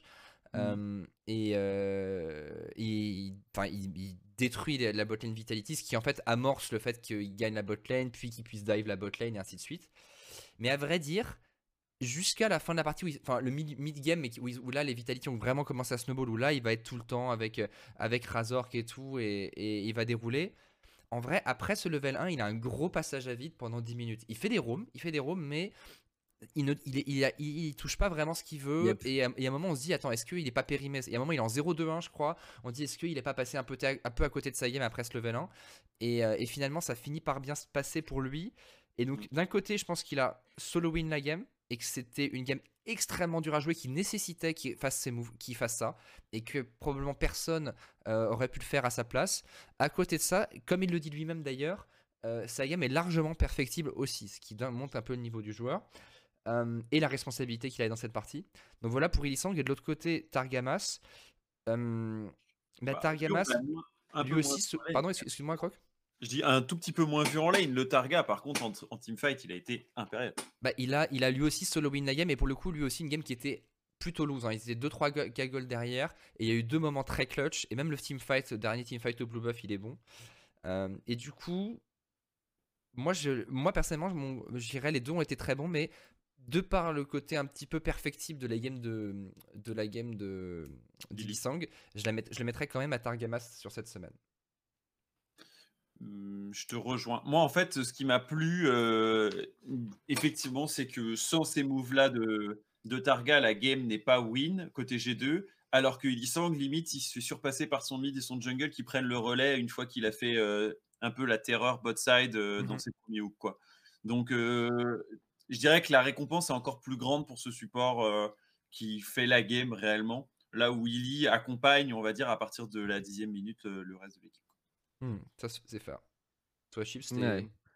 Bah, moi, moi, moi, moi, ça me va de mettre Targamas, hein, encore une fois, mais, mais voilà, je pense que, je pense que, je pense que l'essentiel, il est, il est dans, dans l'explication et dans, dans la discussion qu'on Ouais, a là sûr, autour comme hein, toujours. pour les gens. Voilà, Euh, il y a- on doit faire un choix à la fin, mais, mais je pense que c'est la discussion qui est la plus importante dans ce genre de cas. Et bon, vous voyez bien que il est, il y a été convaincant aussi. Tu sais que ce n'est que le choix final qui est important pour, nos, pour les commentaires qu'il y aura au-dessous de notre post Twitter. je sais malheureusement. Ouais. Que notre post, Malheureusement. nos, nos- nos équipes type LFL sont souvent euh, euh, une- un lieu de discussion euh, de, de Non, tous, mais- les, les ultras, tous les ultras de France qui ne comprennent pas que leur joueur préféré n'y soit pas. Donc, euh, Non, mais comme d'hab, comme d'hab, c'est les gens qui lisent euh, les headlines d'un article et, euh, et qui te pondent une dissertation euh, sur la headline, quoi. Bon, voilà. c'est ça. C'est un classique. Mais, euh, mais voilà. Mais euh, sur Radio LOL, euh, vous êtes meilleur que ça. Donc vous savez.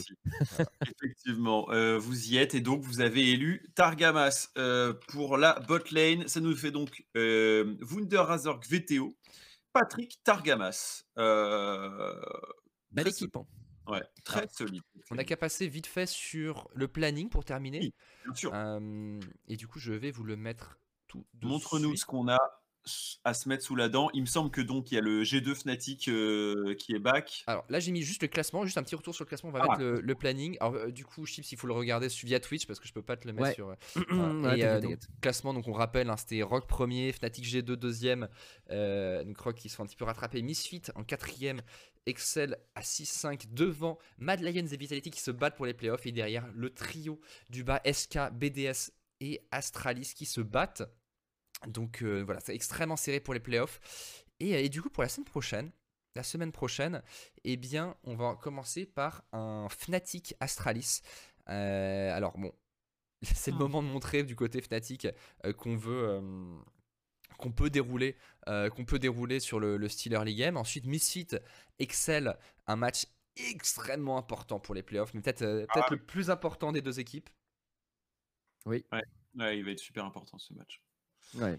Et, ah et après, euh, il y a BDS Vitality pour un, un nouveau match euh, entre ces deux structures. Mais moi, c'est plutôt le BDS SK aussi. euh, même si ça c'est plus ça se morfond au fond de classement, ça va les départager ces deux équipes. Ouais. Et euh, SK derrière G2, on a, bon, c'est plutôt favori, favori du côté de G2. Mad Rock qui peut être intéressant parce que Rogue, euh, qui quand même sort d'un 0-2, euh, Mad aussi. À vrai dire, les deux équipes sont, qui, sont, qui étaient les deux meilleures équipes de saison régulière de l'année passée, eh bien, euh, sont vraiment en recherche de résultats à l'heure actuelle. Donc très important comme, euh, comme match, je pense. Euh, c'est marrant, du coup, cette première journée, vraiment avec deux très gros matchs. hein, je pense Misfit Excel et Rogue Mad Lions en termes d'importance, c'est crucial. Ouais. Ensuite, on enchaîne avec Excel Astralis le, le, le samedi. Bon, c'est pas, enfin, Excel doit le gagner pour les playoffs. BDS SK Gaming, j'ai envie de dire que c'est un match de dernière chance pour un, un rêve de Miracle Run pour les deux équipes. Ensuite, Mad Lions Misfit, pareil. Mais Misfit, en gros, la semaine de Misfit, c'est, euh, ça peut être Gagner le réellement. Ouais, et si- passer Mais font rien que 0-2, s'ils font catastrophe. 1-1, c'est vachement bien. hein. Rien S'ils font un, c'est bien, ouais. 1-1, Je suis d'accord. Mais j'avoue, le 0-2 les met potentiellement à la porte des playoffs euh, et potentiellement sans accès encore. hein. C'est pas. C'est pas, c'est pas joué. La- la- elle va être super importante la, la semaine de Misfits. Puis derrière, on a quoi? On finit avec euh, au Vita Rogue. Vita Rogue et G2 Fnatic. Donc, euh, Oh on va se faire plaisir, je pense, au Oh cast euh, la semaine prochaine. Ouais. Et euh, bah, c'est, ça va être. euh, j'ai hâte de voir ces matchs-là parce que là, on va voir vraiment. On va commencer à être très proche des playoffs. Là, on va être quoi Semaine 6, c'est ça? Il va rester deux semaines après ça? Euh, ouais, Ouais, euh, avec, une, euh, trois, avec trois journées pour la dernière semaine. c'est ça. C'est D'accord, On va être vraiment. euh, on va être aux trois quarts du split, donc vraiment aux portes des, des, des playoffs. Et là, on va voir le niveau du top LEC. Et euh, j'espère qu'on va avoir des gros matchs. Donc, euh, donc voilà, très très cool. Merci Duke. Euh, Actualise-nous, Chips. Est-ce qu'on va pouvoir revoir les matchs avec vous en studio? Est-ce que c'est Normalement, ouais. Normalement, on va passer, on va repasser en studio euh, parce qu'on est, euh, on, on- on a tous été positifs au début de la semaine slash à la fin de la semaine dernière. Donc, euh, normalement, là pour cette semaine, ça devrait aller. Voilà, Ouais. normalement. Trop bien. Bon. Le retour, du coup, aux sources euh, pour une nouvelle semaine de, de compétition et donc pour le LEC. LEC qui va vite. hein, On est déjà on est mi- mi-février et on a déjà plus de la moitié des matchs joués. Donc, les playoffs vont arriver très vite en mars. Eh bien, ouais, bah on va écouter, on va, on va se, on va s'arrêter là. Merci, euh, merci à tous. Chips, on, on te retrouve, et on vous retrouve tous les deux ce soir sur Ouais. euh, hashtag analyse, c'est ça? Ouais, ouais, sur OTP, ouais, hashtag analyse à 20h, petit récap euh, de la LPL, euh, on va avoir quelques discussions entre deux, puis on recevra Bad Lulu, donc euh, le jeune top laner de Mirage et Liandra. Trop cool. Euh, voilà, jeune joueur, euh, on, va décou- on va partir un peu à la découverte de, de Bad Lulu et, euh, et on va voir ce que ça a donné. Très très cool, très très cool. Et euh, écoute, euh, merci pour, euh, merci pour ton passage chez nous. Tu seras toujours le Ah ouais, bienvenu. Un plaisir. Et, euh, et voilà, et Croc, du coup, on te retrouve demain Ouais. sur ton stream. Exactement, demain matin, Café Croc, et puis euh, ce soir dans Hashtag Analyse, euh, une bonne semaine qui arrive, euh, de la Div 2, euh, de la prépa, et Radio LOL, évidemment, qui revient dès vendredi prochain. Bien sûr. Donc, euh, donc voilà. D'accord, bah très bien, top. Et Euh, D'ici là, avant que tu coupes, euh, abonnez-vous. Je vous le redis, mais c'est genre, en vrai, euh, Abonnez-vous. enfin, euh, Duke, moi-même, et, euh, et et tout et même euh, et et on fait un contenu de qualité, et je pense que ça vaut le coup, ça vous coûte pas très cher, ce genre 4 balles. Et, euh, Les abonnements coûtent moins cher, c'est le moment de les multiplier. C'est vrai. Exactement, Exactement, c'est l'occasion de soutenir les créateurs indépendants qui vous, qui vous, qui vous plaisent, quoi. Voilà. Yes. Eh bien, eh bien, merci à tout le monde. Moi, je vous retrouve demain aussi sur cette chaîne pour euh, probablement l'analyse de Fnatic contre Vita. Et on va se dire au revoir. On va, on va aller raid le bon, bien sûr, le bon Zab. euh, Ah. comme, comme il se doit en, euh, en fin d'émission. Et, euh, et je vous dis euh, à bientôt tout le monde. Merci à tous. C'était une super émission. À la prochaine. Ciao, ciao Ciao. Ciao.